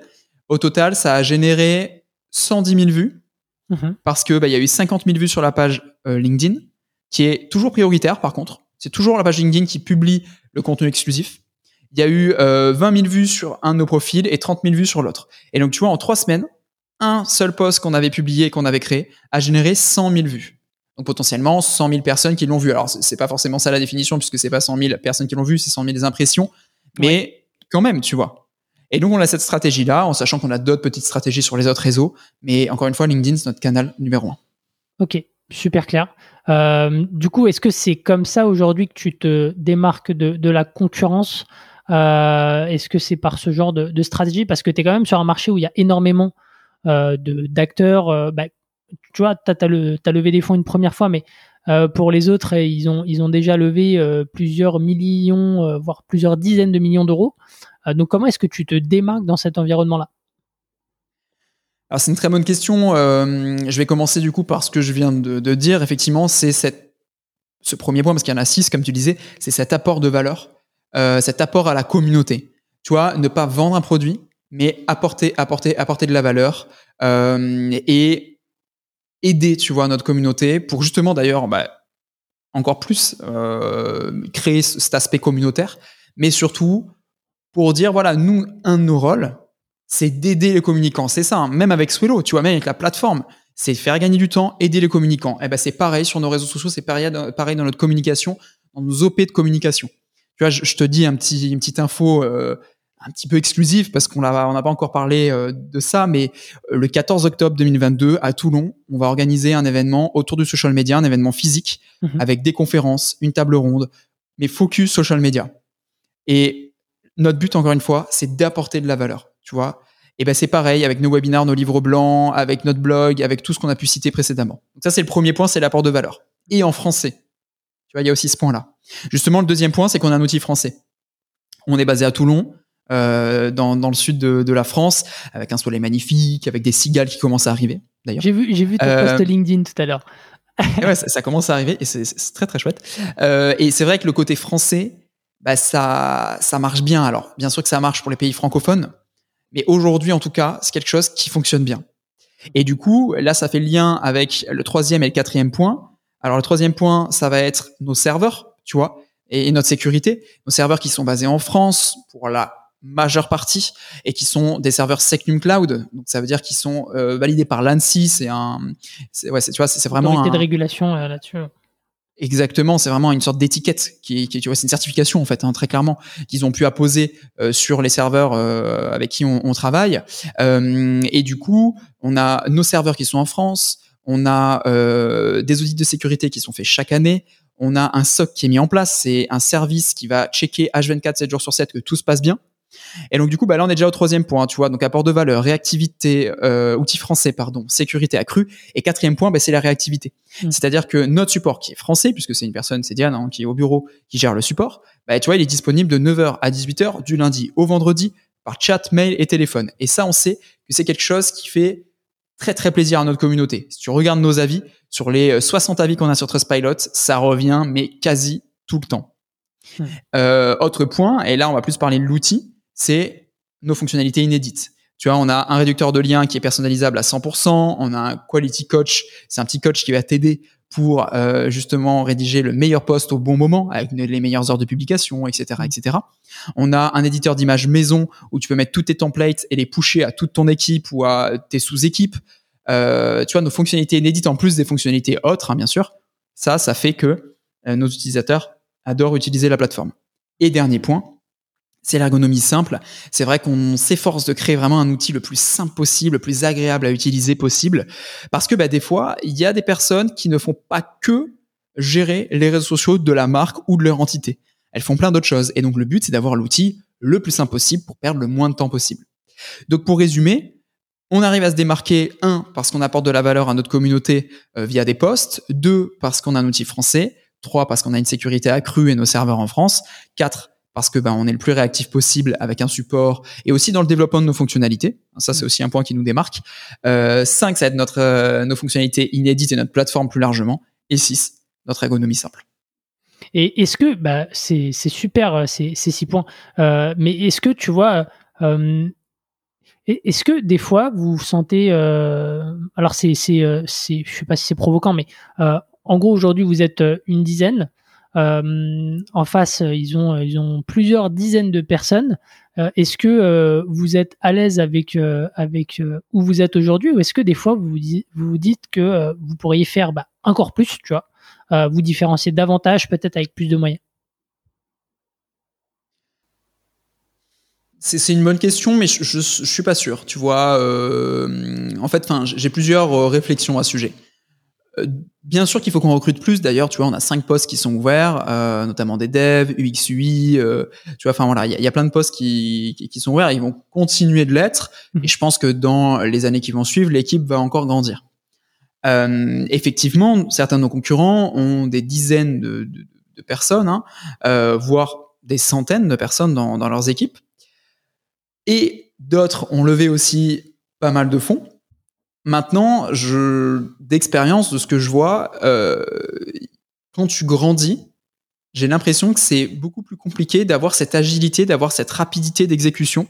Mmh. Euh, et attention, c'est pas forcément un reproche ou autre, hein, c'est plutôt un constat que j'ai, mais je me trompe peut-être. Euh, parce que bah il y a des process qui se mettent en place, parce qu'il y a des décisions qui prennent du temps, parce que ben nos concurrents sont aussi sur d'autres projets, d'autres sujets. Et des fois, quand, quand tu grandis, et j'espère qu'on qu'on n'arrivera pas à ce point-là, euh, peut-être que tu es moins proche de ta communauté et donc que tu décèles moins rapidement les besoins, les vrais besoins, tu vois. Et c'est vrai que nous, on a cette force-là, parce que ben, on utilise des outils, parce qu'on discute beaucoup avec nos clients, nos utilisateurs. On a cette force-là euh, de savoir tout de suite ce qui manque à la plateforme, euh, là, à l'instant T, tu vois. Hmm. Euh, je te donne un exemple. C'est ce que je disais un petit peu tout à l'heure sur la réactivité dans le développement des fonctionnalités. Euh, Instagram nous a donné accès à leur API euh, pour euh, ajouter les carousels et pour publier des carousels de manière directe via les plateformes tierces. Nous, on l'a sorti en moins de 48 heures. Il y en a certains de nos concurrents qui l'ont sorti un mois après. Hmm. Et tu vois, ça peut faire la différence dans ton choix de plateforme. Alors à nous de bien communiquer sur ça. Alors pas en disant, oh regardez, ils mettent un mois à le développer, mais en disant, ben regardez, nous on met 48 heures à le développer. Et d'ailleurs, petite parenthèse sur les concurrents, nous on n'a aucune animosité envers nos concurrents. Euh, au contraire, s'il y a des concurrents, c'est que le marché est large, c'est qu'il y a, il y a un marché. Euh, et on a tous nos spécificités, des fois on peut être même complémentaires, et c'est hyper sain d'avoir des concurrents, et d'ailleurs on s'entend super bien avec nos concurrents, tu vois. Enfin, franchement, euh, je, je, tu me verras jamais bâcher un de nos concurrents, euh, bien au contraire. Euh, j'essaie d'être le plus, comment dire, partial possible quand j'en parle, euh, même si bien sûr, bah, mon cœur va vers Swello et euh, faut, faut que tu défendes euh, effectivement ta cause. Bien entendu. Mais euh, tu vois, voilà, euh, j'essaie de, de, me dire, en faisant un constat, ce concurrent-là, il y a ça qui est très bien et il y a ça qui est moins bien. Tu vois. Hmm. Donc, donc voilà. Bon, parenthèse, parenthèse fermée. Autre chose que, que je pense pour répondre à ta question, c'est que c'est pas parce que tu lèves des fonds que tu vas forcément avoir les idées. Je, sais pas si tu vois ce que je veux dire, mais c'est beau d'avoir de l'argent. Je m'en rends compte tous les jours. Effectivement, euh, l'argent, et, je l'ai vu sur des boîtes euh, vraiment euh, bah, très structurées de, de l'extérieur, euh, c'est pas l'argent qui fait l'efficacité. Bah voilà, t'as as tout compris. C'est beau d'avoir de l'argent. Après, il faut encore savoir quoi en faire. Alors normalement, quand tu lèves des fonds, c'est que derrière il y a eu un besoin, parce que ben la levée de fonds, ce n'est qu'un moyen. Ça aurait pu être des, enfin je, je, je, peux aller plus loin, mais ça peut être d'autres méthodes de financement, quoi. Normalement, quand tu lèves des fonds, c'est que tu as une stratégie, tu as une vision, tu sais euh, quoi en faire et pourquoi tu, tu en as besoin.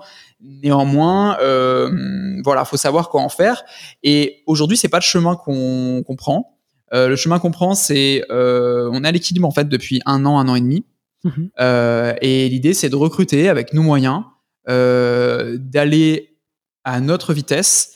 Attention, ça ne veut pas dire aller lentement, au contraire, parce que bah, dans nos milieux, tu le sais euh, tout autant que moi, moi, euh, ça va très vite. Hein. Donc, euh, voilà. Et l'idée, c'est aussi d'avoir les bah, justement les bonnes idées au bon moment. Tu vois, alors c'est pas facile, hein, on, ça vient pas comme ça. des fois, on les a pas.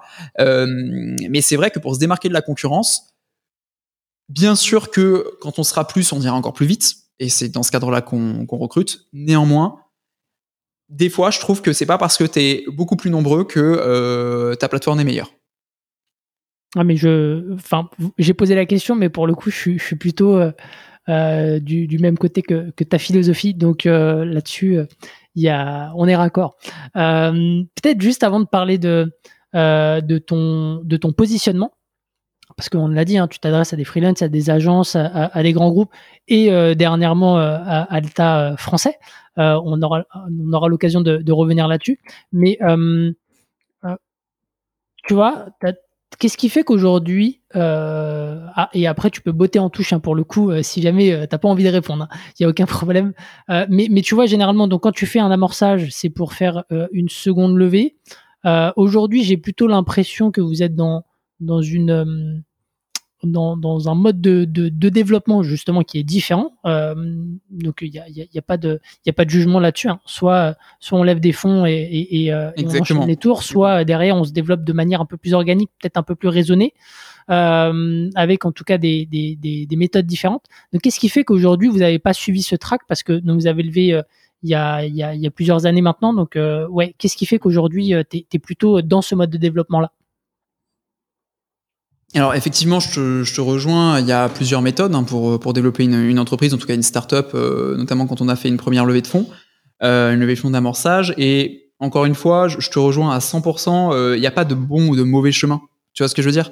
Euh, Moi, je, je, respecte totalement euh, les, les, boîtes, les, les, fondateurs, les équipes qui vont faire, euh, tu vois, un site série A, série B, série C, etc. Franchement, c'est assez fou. Et, et peut-être qu'un jour, ce sera notre cas. Mais en tout cas, c'est vrai qu'aujourd'hui, nous, on a pris l'autre chemin, euh, le chemin de se dire on veut être à l'équilibre le plus rapidement possible après la levée. Euh, et après voir ce qu'on ce qu'on veut faire. Et c'est vrai qu'aujourd'hui, euh, on on, ressent pas. Bah déjà en fait ça vient de là hein, le, besoin euh, par rapport à notre évolution de, de lever, de relever. C'est-à-dire que encore une fois, c'est ce que je disais. Si quand tu fais ton ton business plan euh, le montant qui est tout en bas ne nécessite pas de faire une levée de fonds, ça sert à rien de t'embarquer dans une levée de fonds. Tu vois, on va pas faire une levée pour faire une levée. ça déjà, c'est, voilà, sinon ça n'a pas de sens quoi. Et autre chose, c'est que c'est vrai qu'aujourd'hui, euh, on a des investisseurs extrêmement bienveillants qui nous soutiennent, qui euh, nous aident au, quotidien. Et je parle sans connaître puisque je l'ai pas vécu. Mais c'est vrai qu'en ayant fait pas mal d'interviews de fondateurs qui ont fait une série A notamment, on n'a pas forcément envie de re-rentrer dans une logique de série A avec potentiellement plus de pression. Hmm. Parce que bah, quand tu euh, lèves plus de fonds, tu as forcément plus de pression. C'est juste euh, la, vie, hein, y a rien de, enfin, j'apprends rien à personne. Euh, et on veut aussi garder une certaine qualité de vie qu'on a aujourd'hui, qui est celle voilà, d'être à Toulon, à 150 mètres de la mer, avec notre équipe, dans, nos, dans nos locaux. tu vois, enfin voilà, où on, enfin, tu vois, c'est aussi ça qui, fait qu'aujourd'hui, on on souhaite pas relever. Alors, encore une fois, pour moi, le premier point est le plus important. C'est-à-dire que si ça nécessite pas, nécessite pas de lever, ça sert à rien d'y réfléchir. Hmm. Mais euh, je t'avoue hein, qu'on y a pensé, qu'on y a réfléchi avec nos invests. Mais voilà, aujourd'hui, c'est ni le moment euh, business parce qu'il n'y en a pas besoin, ni le moment euh, par rapport à nous avec Thibaut, mon associé, parce que on, soit on n'est pas prêt, soit juste on le souhaite pas, tu vois. Par contre, c'est une question. Pas dire jamais. Ouais. C'est une, question de, de, de, réalité à un instant T. C'est est-ce que euh, on a envie de euh, parce que oui, ça a un impact euh, sur sur ta vie, sur sur la pression et, et, et c'est vrai que bah c'est enfin moi ce que je dis souvent c'est effectivement il n'y a pas de bon ou, mauvais chemin là-dessus. C'est surtout c'est un un choix c'est un choix aussi des fondateurs là-dessus. C'est est-ce qu'ils se reconnaissent dans ce mode de développement?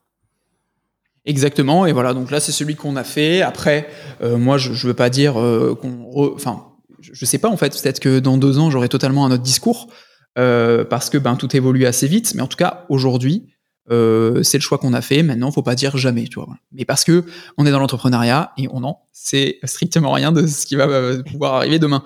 Donc, donc voilà. Mais voilà le choix qu'on a fait en tout cas. Ok, super clair. bah, avançons, parlons un petit peu de, de ton positionnement. Donc, euh, je le disais, donc tu as, plusieurs cibles, hein, euh, enfin, tu as plusieurs types de, clients qui peuvent utiliser euh, Swello. Euh, qu'est-ce qui fait qu'aujourd'hui, tu as gardé un positionnement, je dirais, généraliste, global, là où on pourrait plutôt se dire peut-être qu'il faut se nicher bah, justement pour se différencier davantage des, concurrents? Pourquoi vous avez gardé ce, positionnement global? Écoute, ça s'est fait assez de manière naturelle. Il n'y a pas eu de, de choix. Tu vois, on s'est pas mis autour d'une table en disant est-ce qu'on le fait ou pas. Euh, en fait, nous, on s'adresse à tous les communicants sur les réseaux sociaux. Hmm. L'avantage qu'on a sur notre marché, c'est que c'est sous forme d'abonnement. Donc en fait, c'est des abonnements qui sont déjà prédéfinis avec certaines fonctionnalités. Tu vois, tu as trois gros abonnements. Un où il y a que de la programmation, le deuxième où tu as la programmation et l'analyse, et le troisième où tu as veille, programmation, analyse. Et donc en fait, en fonction des plans, tu vois, les, personnes vont choisir. Et donc, bah, ça ne nous demande pas plus de temps de s'adresser à un community manager euh, freelance à qu'à une TPE, PME, une agence ou un grand groupe, tu vois. Euh, alors grand groupe, on peut peut-être le mettre de côté parce que pour le coup, c'est des besoins un poil différents. Et là, on a nos bizdev qui sont là euh, aussi pour aller les démarcher et, et, pour écouter leurs besoins. Mais disons que euh, sur une grande partie de notre cible, euh, les abonnements font très très bien le, le job. Et c'est vrai que nous, bah, dans, même dans notre communication, on s'adresse à tous en fait. On s'adresse à tous les communicants euh, parce qu'en fait, ils ont tous les mêmes problématiques. Donc voilà, on a fait ce choix-là euh, par envie, par euh, de manière naturelle aussi, tu vois, sans, sans faire euh, sans faire une réunion autour d'une table. C'est juste qu'on a fait ce choix-là. Peut-être encore une fois un jour ça changera. En tout cas aujourd'hui, c'est ce cas-là, c'est ce c'est ce qu'on a choisi. Ok, ok, ok. Et, euh, et donc comme je le disais, euh, vous avez euh, bah, élargi un peu le, le cercle avec euh, l'État français euh, que, que vous avez signé. C'est l'année dernière, euh, c'est ça? Alors on l'a signé il y a quelques années maintenant. C'est juste qu'on a pu communiquer que euh, un an après dessus. D'accord. Euh, pour plein de raisons. Euh, mais oui, effectivement, maintenant, ça fait quelques années, euh, on peut dire comme ça. Et c'était euh, par pur opportunisme, c'était quoi Euh, tu peux, Est-ce que tu peux nous raconter un peu le- les coulisses d'un deal Bien comme ça qui, j'imagine, est, est structurant, qui te donne de la visibilité aussi euh, pour la boîte? Complètement. Alors, c'est une histoire assez folle. Euh, je pense que depuis le début du podcast, tu t'aperçois que j'adore raconter des histoires. Euh, c'est une histoire assez folle. C'est un- alors, je- j'étais en vacances. C'est assez rare, mais j'étais en vacances et euh, je me souviens, euh, j'avais pas d'ordi parce qu'il était en réparation et je regardais une seule fois par jour Slack, donc notre moyen de communication en interne. Et euh, c'était en octobre. Alors, je crois que c'était en, je sais plus l'année, mais je crois que c'est octobre 2019, hein, sûrement, euh, quelque chose comme ça. Euh, et puis, on, je reçois un message d'un de mes commerciaux qui me dit euh, il y a un appel d'offres euh, qui vient de sortir pour une plateforme social media et pour équiper tout le gouvernement français. Je fais wow, ah ouais, ça a l'air d'être fou et tout. Alors, nous, on n'a jamais répondu à d'appel d'offres. Déjà, euh, donc ça déjà c'est la première chose. Mais on, dans nos locaux, en fait, on a une, une salle où il y a des coworkers. Donc c'est des gens qui sont avec nous depuis trois ans, hein, qui travaillent à leur compte, hein, mais qui sont avec nous parce que notre bureau était un poil trop grand au début. Mhm. Et euh, le frère de d'Analou, donc qui est une de nos coworkers, euh, donc qui s'appelle Silvio, son frère, euh, lui, son métier, c'est d'accompagner les boîtes dans le cadre d'appels d'offres, pour répondre à des appels d'offres. Donc, bah, Le hasard fait bien les choses. le, le hasard fait super bien les choses. Alors moi, je le savais, tu vois. Et donc, quand j'apprends qu'il y a un appel d'offres, ni une ni deux, je lui envoie un message en mode lundi, quand je reviens en bureau, faut qu'on se voit, quoi, tu vois. Donc, il me dit bah, Mm. carrément, pas de souci, etc. Et donc, nous voilà partis, euh, en train de regarder euh, et de lire ce qu'on appelle le cahier des charges euh, techniques euh, de cet appel d'offres. Donc, encore une fois, tout est nouveau pour nous. Hein. Il faut savoir que l'appel d'offres est en, en différentes parties. Il y a une partie juridique, une partie légale, et puis après, bah, tu as la partie cahier des charges où toi, tu dois faire un dossier technique où tu réponds point par point à leur demande, en fait, en leur disant si oui ou non tu as cette fonctionnalité. Et puis franchement, je le lis, ce, ce petit euh, cahier des charges, euh, et je me dis, mais c'est dingue, quoi. On, on répond à quasi tout, pas tout, c'est impossible, mais à quasi tout, quoi. Donc, bah, bien sûr qu'on va y répondre, tu vois. Et en plus, quand tu vois le nombre d'entités qu'il fallait euh, équiper, tu fais, tu, tu, tu en rêves, quoi. Hmm. Tu dis, mais imagine si on le gagne. Autant au niveau de la, de la légitimité, de la communication, de, de, de, ça va nous permettre de recruter, ça va nous permettre d'aller plus loin, de, enfin, c'est fou, enfin, franchement, c'est fou. Mais bon, à ce moment-là, on est loin, loin, loin de l'avoir gagné. Et puis, euh, donc, on revient, euh, enfin, j'arrive au, au bureau et on voit qu'on a 30 jours, en gros, pour y répondre. Tu vois. Mm.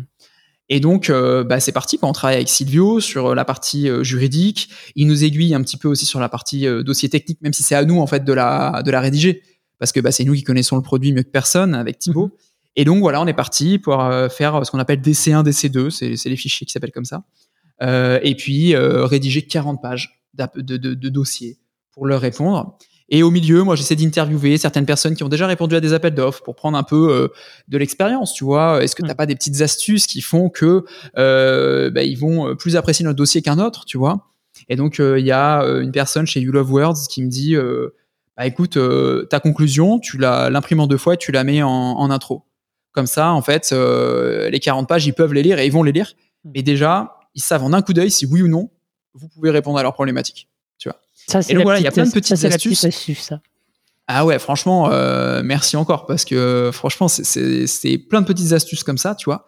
Euh, par exemple, ils nous ont fait une liste de fonctionnalités. On a fait un tableau Mhm. en mettant un code couleur. Rouge, on l'a pas. Orange, on est en train de le développer. Vert, on l'a.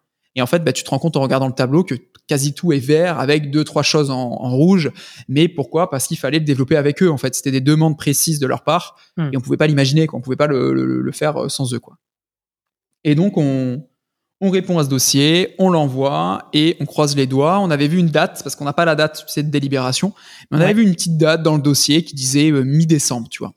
Et donc ça, c'était euh, fin novembre, hein, on, on rendait le dossier. Et on disait, ah ouais, quand même, en, en 20 jours, quoi, on aurait la réponse, quoi. Bon, pourquoi pas, tu vois. Et puis le temps avance et bien sûr, bah, à, la, à la dite date, euh, il se passe rien. Hein, c'était pas, voilà, on savait, enfin on le savait pas parce que c'est la première fois, mais bon, il fallait un petit peu s'en douter quand même. Alors pour la petite euh, petite info, euh, on savait qu'il y avait des concurrents qui avaient répondu à l'appel d'offres parce que comme c'est un appel d'offres public, quand quelqu'un pose une question à euh, à justement à l'État, Mhm. en fait eux ils sont obligés de répondre à tout le monde parce que il faut que tout le monde ait les mêmes informations. Donc on savait qu'il y avait des concurrents, en tout cas qu'il y avait des personnes, d'autres personnes sur le dossier. Mais tu savais pas qui Puisqu'on a c'était. reçu des réponses. Exactement. Mais on peut pas savoir qui. Et d'ailleurs, on sait toujours pas qui c'est. Parce que ça, par contre, c'est privé. Tu vois, tu sais pas en fait qui a, qui a répondu. Tu sais le nombre de personnes qui ont répondu, mais Mhm. tu sais pas qui a répondu. Bref, du coup, on savait qu'il y avait d'autres personnes sur le dossier parce que des fois, en fait, t'as qu'une personne qui répond à un appel d'offres. C'est un appel d'offres. Si personne veut y répondre, tu vois ce que je veux dire? C'est c'est possible, quoi. Bref, et donc euh, on dépose le dossier, on attend, on attend, on attend, et puis, euh, comme on dit, patience et sourire. Alors ça, ça a été les deux mots euh, pendant pendant l'attente là sur sur cet appel d'offres. Et donc on a attendu, le temps avance, le 1er janvier arrive, et toujours rien, bien sûr. Le mois de janvier s'écoule, et toujours rien. Et puis je crois que fin janvier, on reçoit un premier. euh, du coup, non, je, je dis une bêtise parce que c'était mi-janvier. Mi-janvier, on reçoit un, un mail où c'est marqué notification euh, par rapport à l'appel d'offres. Alors je clique dessus, et pour moi c'était la réponse, tu vois. Hmm. Mais pas du tout. C'était des On a bien questions. reçu votre dossier. Alors non, c'est pas on a bien reçu le dossier, c'était alors oui, on a bien reçu, mais c'était aussi des questions par rapport à notre dossier. Mm. Alors, c'est un point positif. Pourquoi? Parce que si on reçoit ça, c'est qu'on a passé la partie légale. On a passé euh, les fameux DC1, DC2. Parce qu'en fait, il y a deux sortes de jurys. Tu as un jury légal, euh, donc par rapport euh, à est-ce que la boîte a les reins assez solides Mhm. Euh, et un jury après, enfin je pense que c'est les mêmes, j'en sais rien en fait, mais un autre jury par rapport vraiment à l'outil, tu vois, est-ce que ça répond aux besoins euh, opérationnels? Et nous, on avait un petit peu peur sur la première partie parce que ben, on a fait une levée de fonds par rapport à nos concurrents. On est une boîte de 10 personnes. Tu vois, euh, nous, on- y croit à 100%. On sait qu'on a les reins solides. Mais quand tu vois de l'extérieur, ça peut faire peur. Ouais. Ça peut. Bon, et on passe. Tu vois, donc euh, on fait waouh et tout. Et là, Silvio, il nous dit, tant qu'à faire, vous êtes les seuls à être passés. hein. Attention, tu vois, on sait pas. Parce que bah, il y a un premier filtrage à ce moment-là. Et puis, donc, on reçoit des questions sur notre dossier. Ta, ta, ta, ta, ta, ta. Tu as une dizaine de questions. On y répond. Et on se dit, bon, bah, après, euh, une fois qu'on aura envoyé, euh, bah, on aura les résultats sous une semaine. Et en fait, ce qu'on savait pas, c'est que légalement, il y avait encore un mois d'attente obligatoire. Et bon, patience et sourire, tu connais. Toujours Voilà. pareil. Et donc là, pareil, on sait qu'il y a encore des concurrents avec nous, puisque ben, euh, ils ont posé des questions, ils ont eu des réponses à leurs questions. Donc, on sait qu'on est au moins deux. On ne sait pas combien, mais on est au moins deux. Et donc, le temps avance, le temps avance, le temps avance. Bref. Et puis, euh, je me souviens, c'était le 14 février, le, le jour des amoureux. Euh, J'étais dans, dans le RER parce qu'à l'époque, je faisais, euh, j'habitais entre Toulon et Paris et, et j'avais un appartement à Paris. Mhm. Et j'étais euh, dans le RER euh, sur mon petit siège de moquette. Et j'étais quasi seul, je voyais juste deux, trois personnes autour de moi. Je rafraîchis mes mails et je vois notification de réponse. Là, c'est clair, net, précis, il n'y a pas de doute. C'est la réponse de l'appel d'offres ou pas. Hmm. Alors, encore une fois, hein, pour donner du contexte, euh, dans l'appel d'offres, c'était indiqué qu'on allait équiper des milliers d'utilisateurs, euh, des milliers de profils sociaux, pardon, et des centaines d'utilisateurs à Swello. C'est énorme. Tu vois, vraiment, c'est vraiment énorme. Donc, le potentiel derrière, si on remporte cet appel d'offres, c'est vraiment, euh, c'est dingue, quoi. Tu vois, enfin, je me souviens, je, je m'étais, quand je m'endormais, des fois, je pensais à ça, je me disais, mais euh, Et à ce moment-là, ça parle pas de prix. C'est-à-dire que tu as juste le, un- un- une indication sur le nombre d'utilisateurs potentiels à l'issue de l'appel d'offres, mais euh, ça parle pas de prix.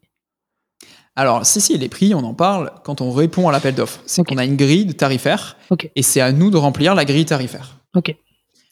Par contre, la petite info, c'est que cette grille tarifaire n'est pas du tout adaptée par rapport euh, à nos tarifs que tu vas voir sur le site. en fait, ils fonctionnent pas du tout de la même façon. Nous, sur le site, euh, nos tarifs, ils varient de trois façons différentes. Nombre d'utilisateurs, nombre de profils sociaux et fonctionnalités. Hmm. Dans le cadre de l'appel d'offres, on n'a pas le droit de le changer, mais euh, ça variait uniquement par rapport au nombre d'utilisateurs. Donc, il fallait prendre en considération, quand tu as un utilisateur, tu as probablement X euh, profils sociaux euh, qui seront liés. Tu vois, enfin, dans, dans tout, il y avait quand même toute cette réflexion à avoir. Bref. Du coup, on, on arrive au 14 février et on a cette fameuse notification. Et puis là, je me dis, ok, soit je regarde dans le RER euh, la réponse étant qu'à faire c'est non et je suis triste et je suis avec des gens que je connais pas autour de moi, tu vois. Soit j'attends encore 10 minutes, je vais à mon appartement et euh, j'appelle Thibaut et en partage d'écran, on regarde le résultat. C'est ce que je fais. euh, tout en sachant que ça faisait déjà des mois et des mois qu'il y avait patience et sourire. hein. C'était assez long à, à attendre parce que comme ça, ça aurait pu avoir un tel impact que c'était très long à attendre. Bref, je cours, je me souviens, jusqu'à mon appartement et tout, je m'installe, bam, j'ouvre l'ordinateur, on clique et là, ça nous amène sur une plateforme où il fallait encore recliquer pour euh, voir le résultat, tu vois. Et là, on voit un document qui est un document du Premier ministre qui indique euh, vous êtes, enfin, Swello, vous êtes titulaire du marché interministériel pour équiper l'ensemble des, des entités gouvernementales euh, avec cet outil, tu vois, avec votre outil. Hmm. Et là, euh, c'est comme un mariage, quoi. C'est tu, tu sautes de joie, euh, t'appelles ton équipe, t'appelles ta copine, tes parents, les investisseurs. Et d'un côté, tu n'as pas le droit, t'as pas le droit d'en parler, tu vois, parce que ben, euh, au niveau de la communication, il faut d'abord que tout se mette en place, puis après, il faut voir avec le service presse de, du SIG, du service d'information du gouvernement, qui est relié au premier ministre. Enfin, tu vois, il y avait tout un truc, quoi. Mais, euh, mais trop content, quoi. Et une nouvelle aventure commence. Et donc là, on est invité euh, pour un premier rendez-vous au SIG, donc au service d'information du gouvernement, pour euh, parler du coup du déploiement. Après, on fait un pitch devant euh, tous euh, les ministères, donc euh, petite pression quand même. Un peu.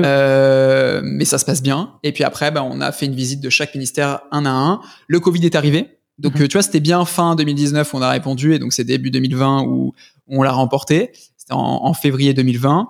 Et puis, voilà, après, on a fait d'abord en physique et après en visio un rendez-vous avec chaque ministère pour voir si la plateforme pouvait euh, leur convenir ou pas. Mhm. Et en fonction, on l'a déployé ou pas au sein de leur ministère. Et en fonction des ministères, après, bah, par exemple, avec l'éducation, tu as toutes les académies avec euh, le- l'Europe et Affaires étrangères. Là, c'est arrivé il y a quelques mois. On a équipé toutes les ambassades, toutes les ambassades, pardon, d'Europe et du monde. Mhm. Et donc, tu vois, après, il y a plein de sous-entités, etc., etc. Et un an après, bah, du coup, on a créé un, un communiqué de presse commun avec euh, le gouvernement et on l'a diffusé. Un article dans les échos parce qu'on a gardé, hein, ce que je disais tout à l'heure, gardé ce contact avec les, les journalistes. Et du coup, euh, voilà, on a pu l'annoncer à tout le monde, Swello, équipe, euh, l'ensemble des entités gouvernementales de son outil. Mm. Et c'était fou. Super, super histoire, super bien euh, racontée. Quelques petites questions, je dirais, pour, pour rebondir sur tout ce que tu as dit. La première chose, tu vois, est-ce que le fait de, tu vois, vous avez consacré euh, un bon mois, en tout cas, il y avait euh, 30 jours pour répondre à, l'appel d'offres. Euh, est-ce que il y a quand même eu des hésitations à ce moment-là euh, de votre côté de se dire bah c'est peut-être beaucoup d'efforts euh, pour euh, pour rien ou alors euh, est-ce que euh, justement on va être capable d'absorber euh, un contrat comme euh, comme celui-là? Est-ce que ça va pas trop euh, alourdir, je dirais, nos, nos process euh, Est-ce que ça va pas faire du développement spécifique, etc. Euh, est-ce que ouais, est-ce qu'il y a eu des hésitations avant de bah, de répondre à cet appel d'offres Il n'y a pas eu d'hé- d'hésitation, non. Non, franchement, euh, on s'était dit, on a, on a envie de le gagner, tu vois. Euh, par contre, euh, je te rejoins, on a dû faire des modifications, notamment au niveau de la sécurité, puisque ben, on a dû investir beaucoup, beaucoup dans la sécurité, Mhm. en changeant de serveur pour donc aller sur les serveurs SecNum Cloud, avec notre SOC, avec nos audits. La sécurité a toujours été une priorité chez nous, mais c'est vrai que là, on a dû aller encore un cran au-dessus. Et c'est vrai que du coup, c'est hyper positif parce que ça a pu euh, en faire bénéficier tous nos clients, tous nos utilisateurs. Et donc, euh, tu vois, les banques, les assurances sont aussi beaucoup plus rassurées. Hmm. Pareil, on s'est extrêmement structuré au niveau du RGPD. On faisait déjà très attention aux données, mais là, maintenant, on a un DPO euh, qui, qui est avec nous, tu vois. Donc, euh, qui, qui gère euh, les données. On essaie d'être le, le plus, euh, comme on dit, compliant par rapport à tout ça. Mhm. Pareil, euh, au niveau de notre support, on s'est encore plus euh, structuré. Euh, puisque on- ils ont un, un support spécifique, mais du coup, ça demande une certaine structure à- en interne. Euh, et euh, de la même façon, euh, tu vois, on, on s'est professionnalisé sur tout. Et bien sûr que euh, ça nous a demandé beaucoup d'investissement, notamment au début, euh, autant en temps qu'en réflexion qu'en argent. Mais pour moi, ça vaut et ça valait le coup. Hmm. Tu vois. Donc, Donc, ça- euh, ça vous a fait grandir Non, on n'a pas trop réfléchi. Ça Ouais, vous a fait grandir euh, euh, humainement d'un point de vue de vos process. Et est-ce que commercialement, comme tu as dit, ça a rassuré tes, tes clients actuels, mais est-ce que tu as senti une inflexion euh, de ton business suite euh, à cette annonce officielle? Est-ce que les appels entrants se sont multipliés? Enfin voilà, est-ce qu'il y a eu un appel d'air euh, suite à, ce, à l'annonce de ce contrat? Alors, je dirais plutôt oui, mais c'est un tout. Je m'explique. Euh, on avait un peu tout planifié. En gros, on a annoncé l'appel d'offres du gouvernement, mais juste avant, genre une semaine avant, on a changé notre site. Ça faisait euh, quelques années qu'on avait le même site, et là, on a fait une refonte. Donc, du coup, avec euh, des pages explicatives, avec des landing pages beaucoup plus pensées, réfléchies. Donc, tu vois, il y a ça aussi qui a fait qu'on a eu une augmentation de nos prospects et de nos clients. Il y a eu l'annonce du gouvernement, et il y a eu aussi l'arrivée d'Instagram en février, donc quelques mois avant. Tu vois, c'était en mai qu'on a annoncé le gouvernement. En février, en fait, on a eu accès euh, à l'API Instagram officielle pour pouvoir publier du contenu en direct. On avait Instagram ju- jusqu'à jusqu'à enfin avant cette date, hein, bien sûr, mais Mhm. c'est juste que c'était euh, de la programmation via notification. C'était pas de la publication directe. Donc du coup, plutôt positif euh, de faire ça, mais c'était un tout. Tu vois, on a Insta, on a le nouveau site, on a le gouvernement, et le tout fait qu'il y a eu une sorte de vague où, bam, Swello, on est un peu plus fort, un peu plus présent. Et derrière, ça a enchaîné aussi sur des recrutements quelques mois après. Ok, d'accord. D'a- D'ailleurs, euh, peut-être pour rebondir sur, euh, sur le site, euh, parce qu'on en avait parlé un petit peu en préparant l'épisode, tu m'avais dit que euh, vous aviez bah, réussi à, bien augmenter les, les conversions sur, sur votre site avec bah, plusieurs ajustements. Est-ce que, est-ce que tu peux partager dessus Ça peut peut-être servir, servir à d'autres boîtes? Bien sûr, bien sûr. Bah, en fait, on a, on a vraiment déjà mis le site au goût du jour. C'est vrai que notre ancien site était euh, un petit peu vieux, donc au, au niveau des codes couleurs, on a vraiment acheté une typographie pour qu'elle soit reconnaissable. Euh, on, on a essayé de, de trancher au niveau des codes couleurs, donc avec un rose, avec un bleu, pour que nos couleurs soient reconnaissables face à nos concurrents. Mhm. Euh, et puis après, bah ouais, on a pas mal travaillé les landing pages euh, de manière assez logique. Tu vois, là, si je suis sur la, la page d'accueil, euh, tu as bien sûr la, la, la valeur de l'outil qui est mise en, en exergue euh, dès le début, avec une solution simple, efficace pour gérer vos réseaux sociaux, un call to action pour essayer, un call to action pour regarder la démo. Mhm. Pareil, quand tu scrolles un peu, hop, on te réassure avec le nombre de communicants, les grosses marques qui sont chez nous.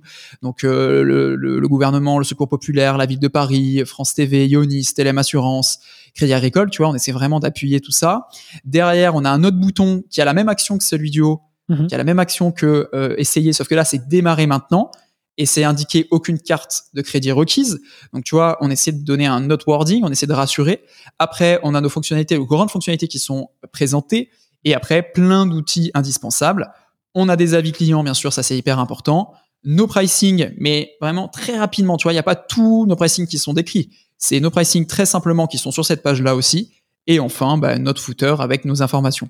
Donc, tu vois, on a essayé vraiment de, de réfléchir de manière stratégique et logique à tout de A à Z pour que le parcours soit hyper simple et pour que les gens à la fin se disent alors, ok, je vois ce que c'est l'outil. Ah ouais, les marques, c'est quand même fou. Euh, ah ouais, les fonctionnalités, bah, ça peut me servir et me faire gagner du temps. Les avis clients, ah bah, ils sont super positifs et c'est des vrais avis que les personnes peuvent retrouver sur Trustpilot. Mhm. Et derrière, bam, les prix, ah bah, c'est accessible. Ok, bah, trop bien. Bah, du coup, ça m'intéresse, j'essaie. Tu vois, et donc là, bam, et c'est gratuit, 7 jours, et ça commence. Donc, euh, on essaie de modifier aussi cette landing page de temps en temps, d'y réfléchir. Et euh, surtout, nous, ce qui nous a fait aussi un, qui, qui a été un gros changement chez nous, c'est la page fonctionnalité, où en fait, c'est un petit panneau où tu peux retrouver toutes nos fonctionnalités décrites une à une. Alors, de un, pour le SEO, c'est génial. Mais de deux, on a remarqué que sur notre nombre d'inscrits, euh, ça avait eu un gros impact. C'est-à-dire qu'avant, je fais un schéma, hein, c'est pas les vrais chiffres. Avant, on avait 100 inscrits tous les jours. Mhm. Euh, et en fait, sur les 100 inscrits, il y en avait 50 qui utilisaient pas la plateforme.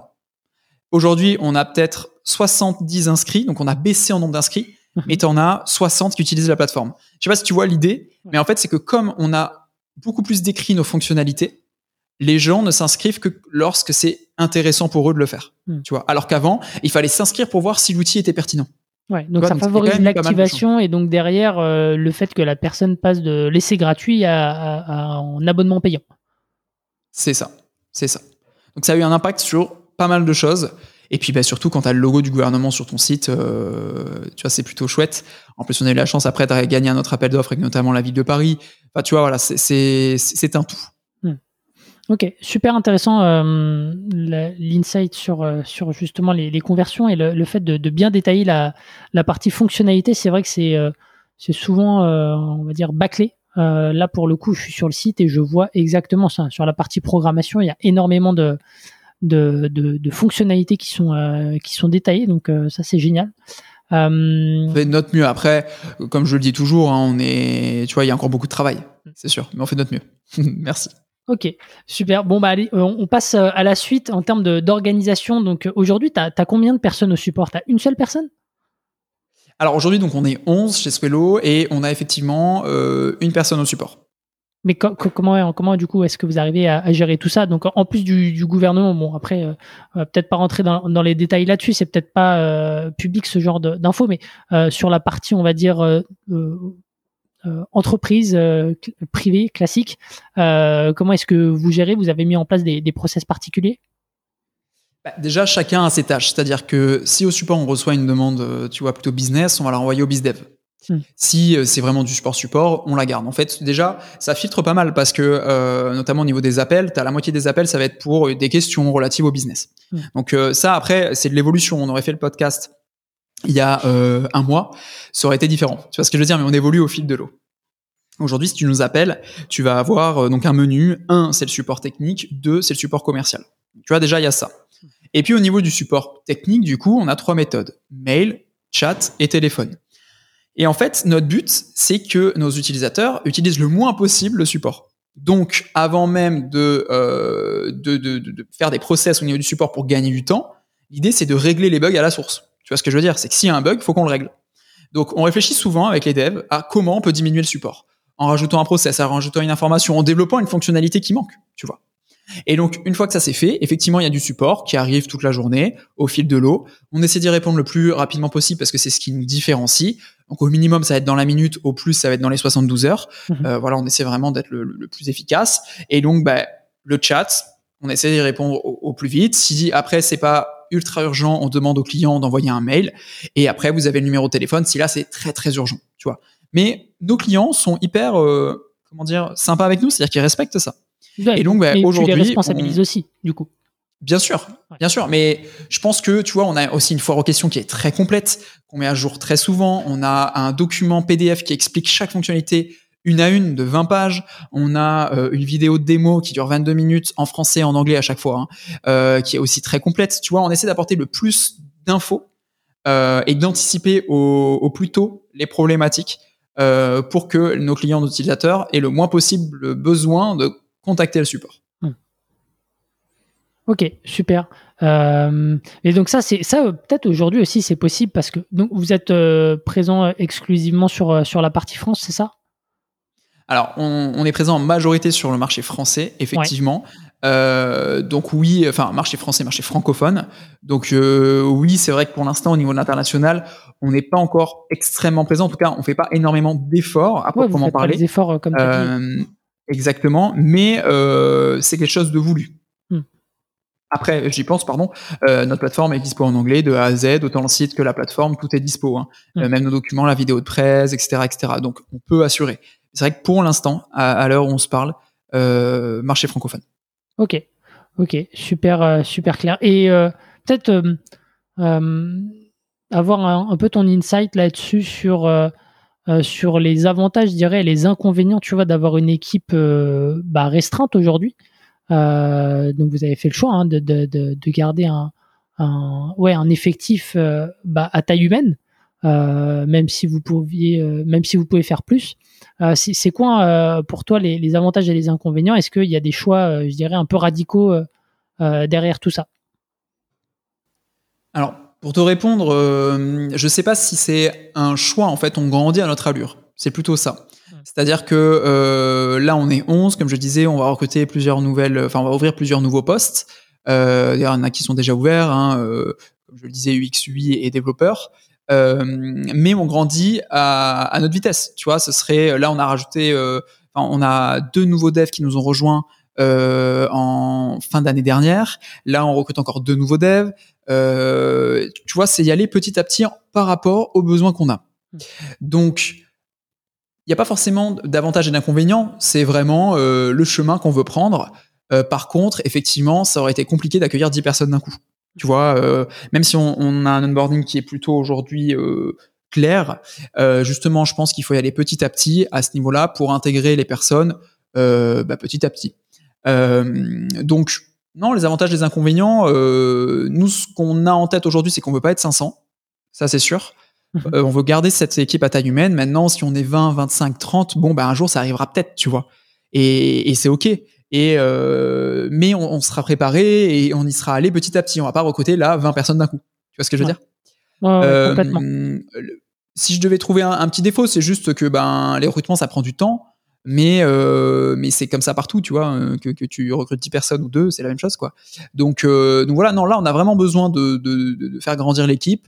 Euh, c'est pas forcément un choix de rester à 10, tu vois ce que je veux dire? C'est justement là on, a besoin de grandir, on va grandir et, c'est le but, c'est ce qu'on recherche. Alors justement, ça fait partie de, bah, de tes challenges hein, sur, sur les, les, prochains mois. Euh, L'international, ça va être ça va être sur la table aussi. Euh, enfin, comment Bien tu sûr. vois euh, l'évolution de l'activité sur sur les 6 à 12 prochains mois?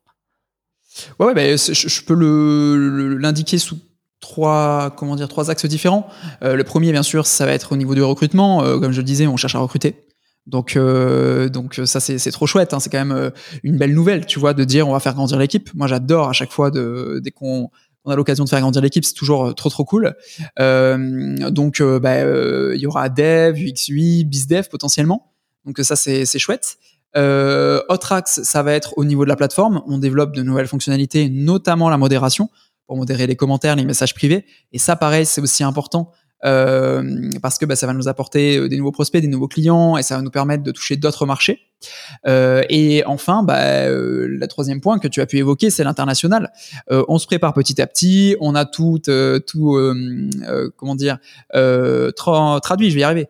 On a tout traduit sur la plateforme en anglais. On veut le traduire en quatre autres langues. Donc ça, c'est en train de se préparer. donc on pourrait potentiellement attaquer ce genre de marché. Et puis après, ça va être aussi notre stratégie commerciale. Tu vois, c'est ça aussi qui, qui va être important. Euh, donc euh, voilà, l'international, ça reste aussi euh, intéressant, important. Je pense qu'on va y arriver au bout d'un moment, et peut-être que les recrutements vont se faire en ce sens. Donc, donc franchement, non, plein, plein, plein de choses à faire. Et bien sûr, il y a l'événement dont j'ai parlé tout à l'heure pour les community managers, et les communicants en général d'ailleurs. Donc voilà, plein de projets, plein de choses à faire. Il y a encore de quoi bien s'amuser. Ouais, ouais, complètement. Et c'est ce qui fait que plus de dix ans après le lancement de la boîte, t'as encore le, le, feu sacré tu t'ennuies pas pour l'instant, carrément. Ah non, non, on peut pas s'ennuyer. Non, carrément. Au contraire, je dirais, c'est, c'est maintenant. Enfin, c'est à partir du moment où on a été à l'équilibre où je me suis dit, ok, maintenant on peut s'amuser, tu vois. Mm. On peut aller euh, chercher des choses, réfléchir à des choses, des opérations. Enfin, tu vois. C'est là, c'est, c'est vraiment, euh, je trouve le un des des meilleurs moments, tu vois. Enfin, euh, de toute façon, chaque chaque fois qu'on avance, j'ai l'impression que c'est les meilleurs moments. Donc, mais non, franchement, ouais, il y a encore plein de choses à faire. C'est, c'est bon signe. Bah, super. Bah, je te propose de, clôturer l'interview avec quelques petites questions. Euh, Aujourd'hui, euh, c'est quoi un peu le, plus dur dans ton quotidien? Le plus dur dans mon quotidien, euh, c'est une très bonne question. C'est qu'il y a beaucoup beaucoup de boulot et c'est pour ça qu'on recrute. Donc le plus dur, ça va être ça, c'est savoir, tu vois, gérer avec les priorités qu'on se fixe toutes les tâches qu'on va avoir euh, à faire euh, parce qu'on arrive vraiment à un moment où bah, tu, tu vois tu sens c'est ces moments-là en fait hein, où, tu, où, tu, le sens euh, qu'il faut recruter. Donc, voilà c'est un peu les, les, petits défis mais après euh, bah, chaque chose en son temps euh, on priorise quoi tout simplement. Mmh. ok. C'est quoi le, le, meilleur conseil qu'on t'ait donné depuis le début de l'aventure? Bon il y en a plusieurs mais un qui peut être assez intéressant et que j'aime beaucoup c'est continuer à apprendre et j'en rajoute un deuxième, c'est euh, se remettre en question constamment. Donc euh, ça va un peu ensemble hein, d'ailleurs. Euh, continuer à apprendre en regardant des, des TEDx, en regardant des, des, vidéos, en parlant avec d'autres entrepreneurs. Ça, on le fait souvent. Mmh. Et c'est hyper intéressant. Et euh, se remettre en question, c'est que euh, ben on sait pas tout. On sait pas tout loin de là. Et euh, c'est pour ça qu'il faut continuer à apprendre. Et même si on fait notre mieux pour être ces experts social media, on apprend tous les jours de, de sur, sur tous les sujets et chacun dans la boîte apprend tous les jours, hein, bien sûr.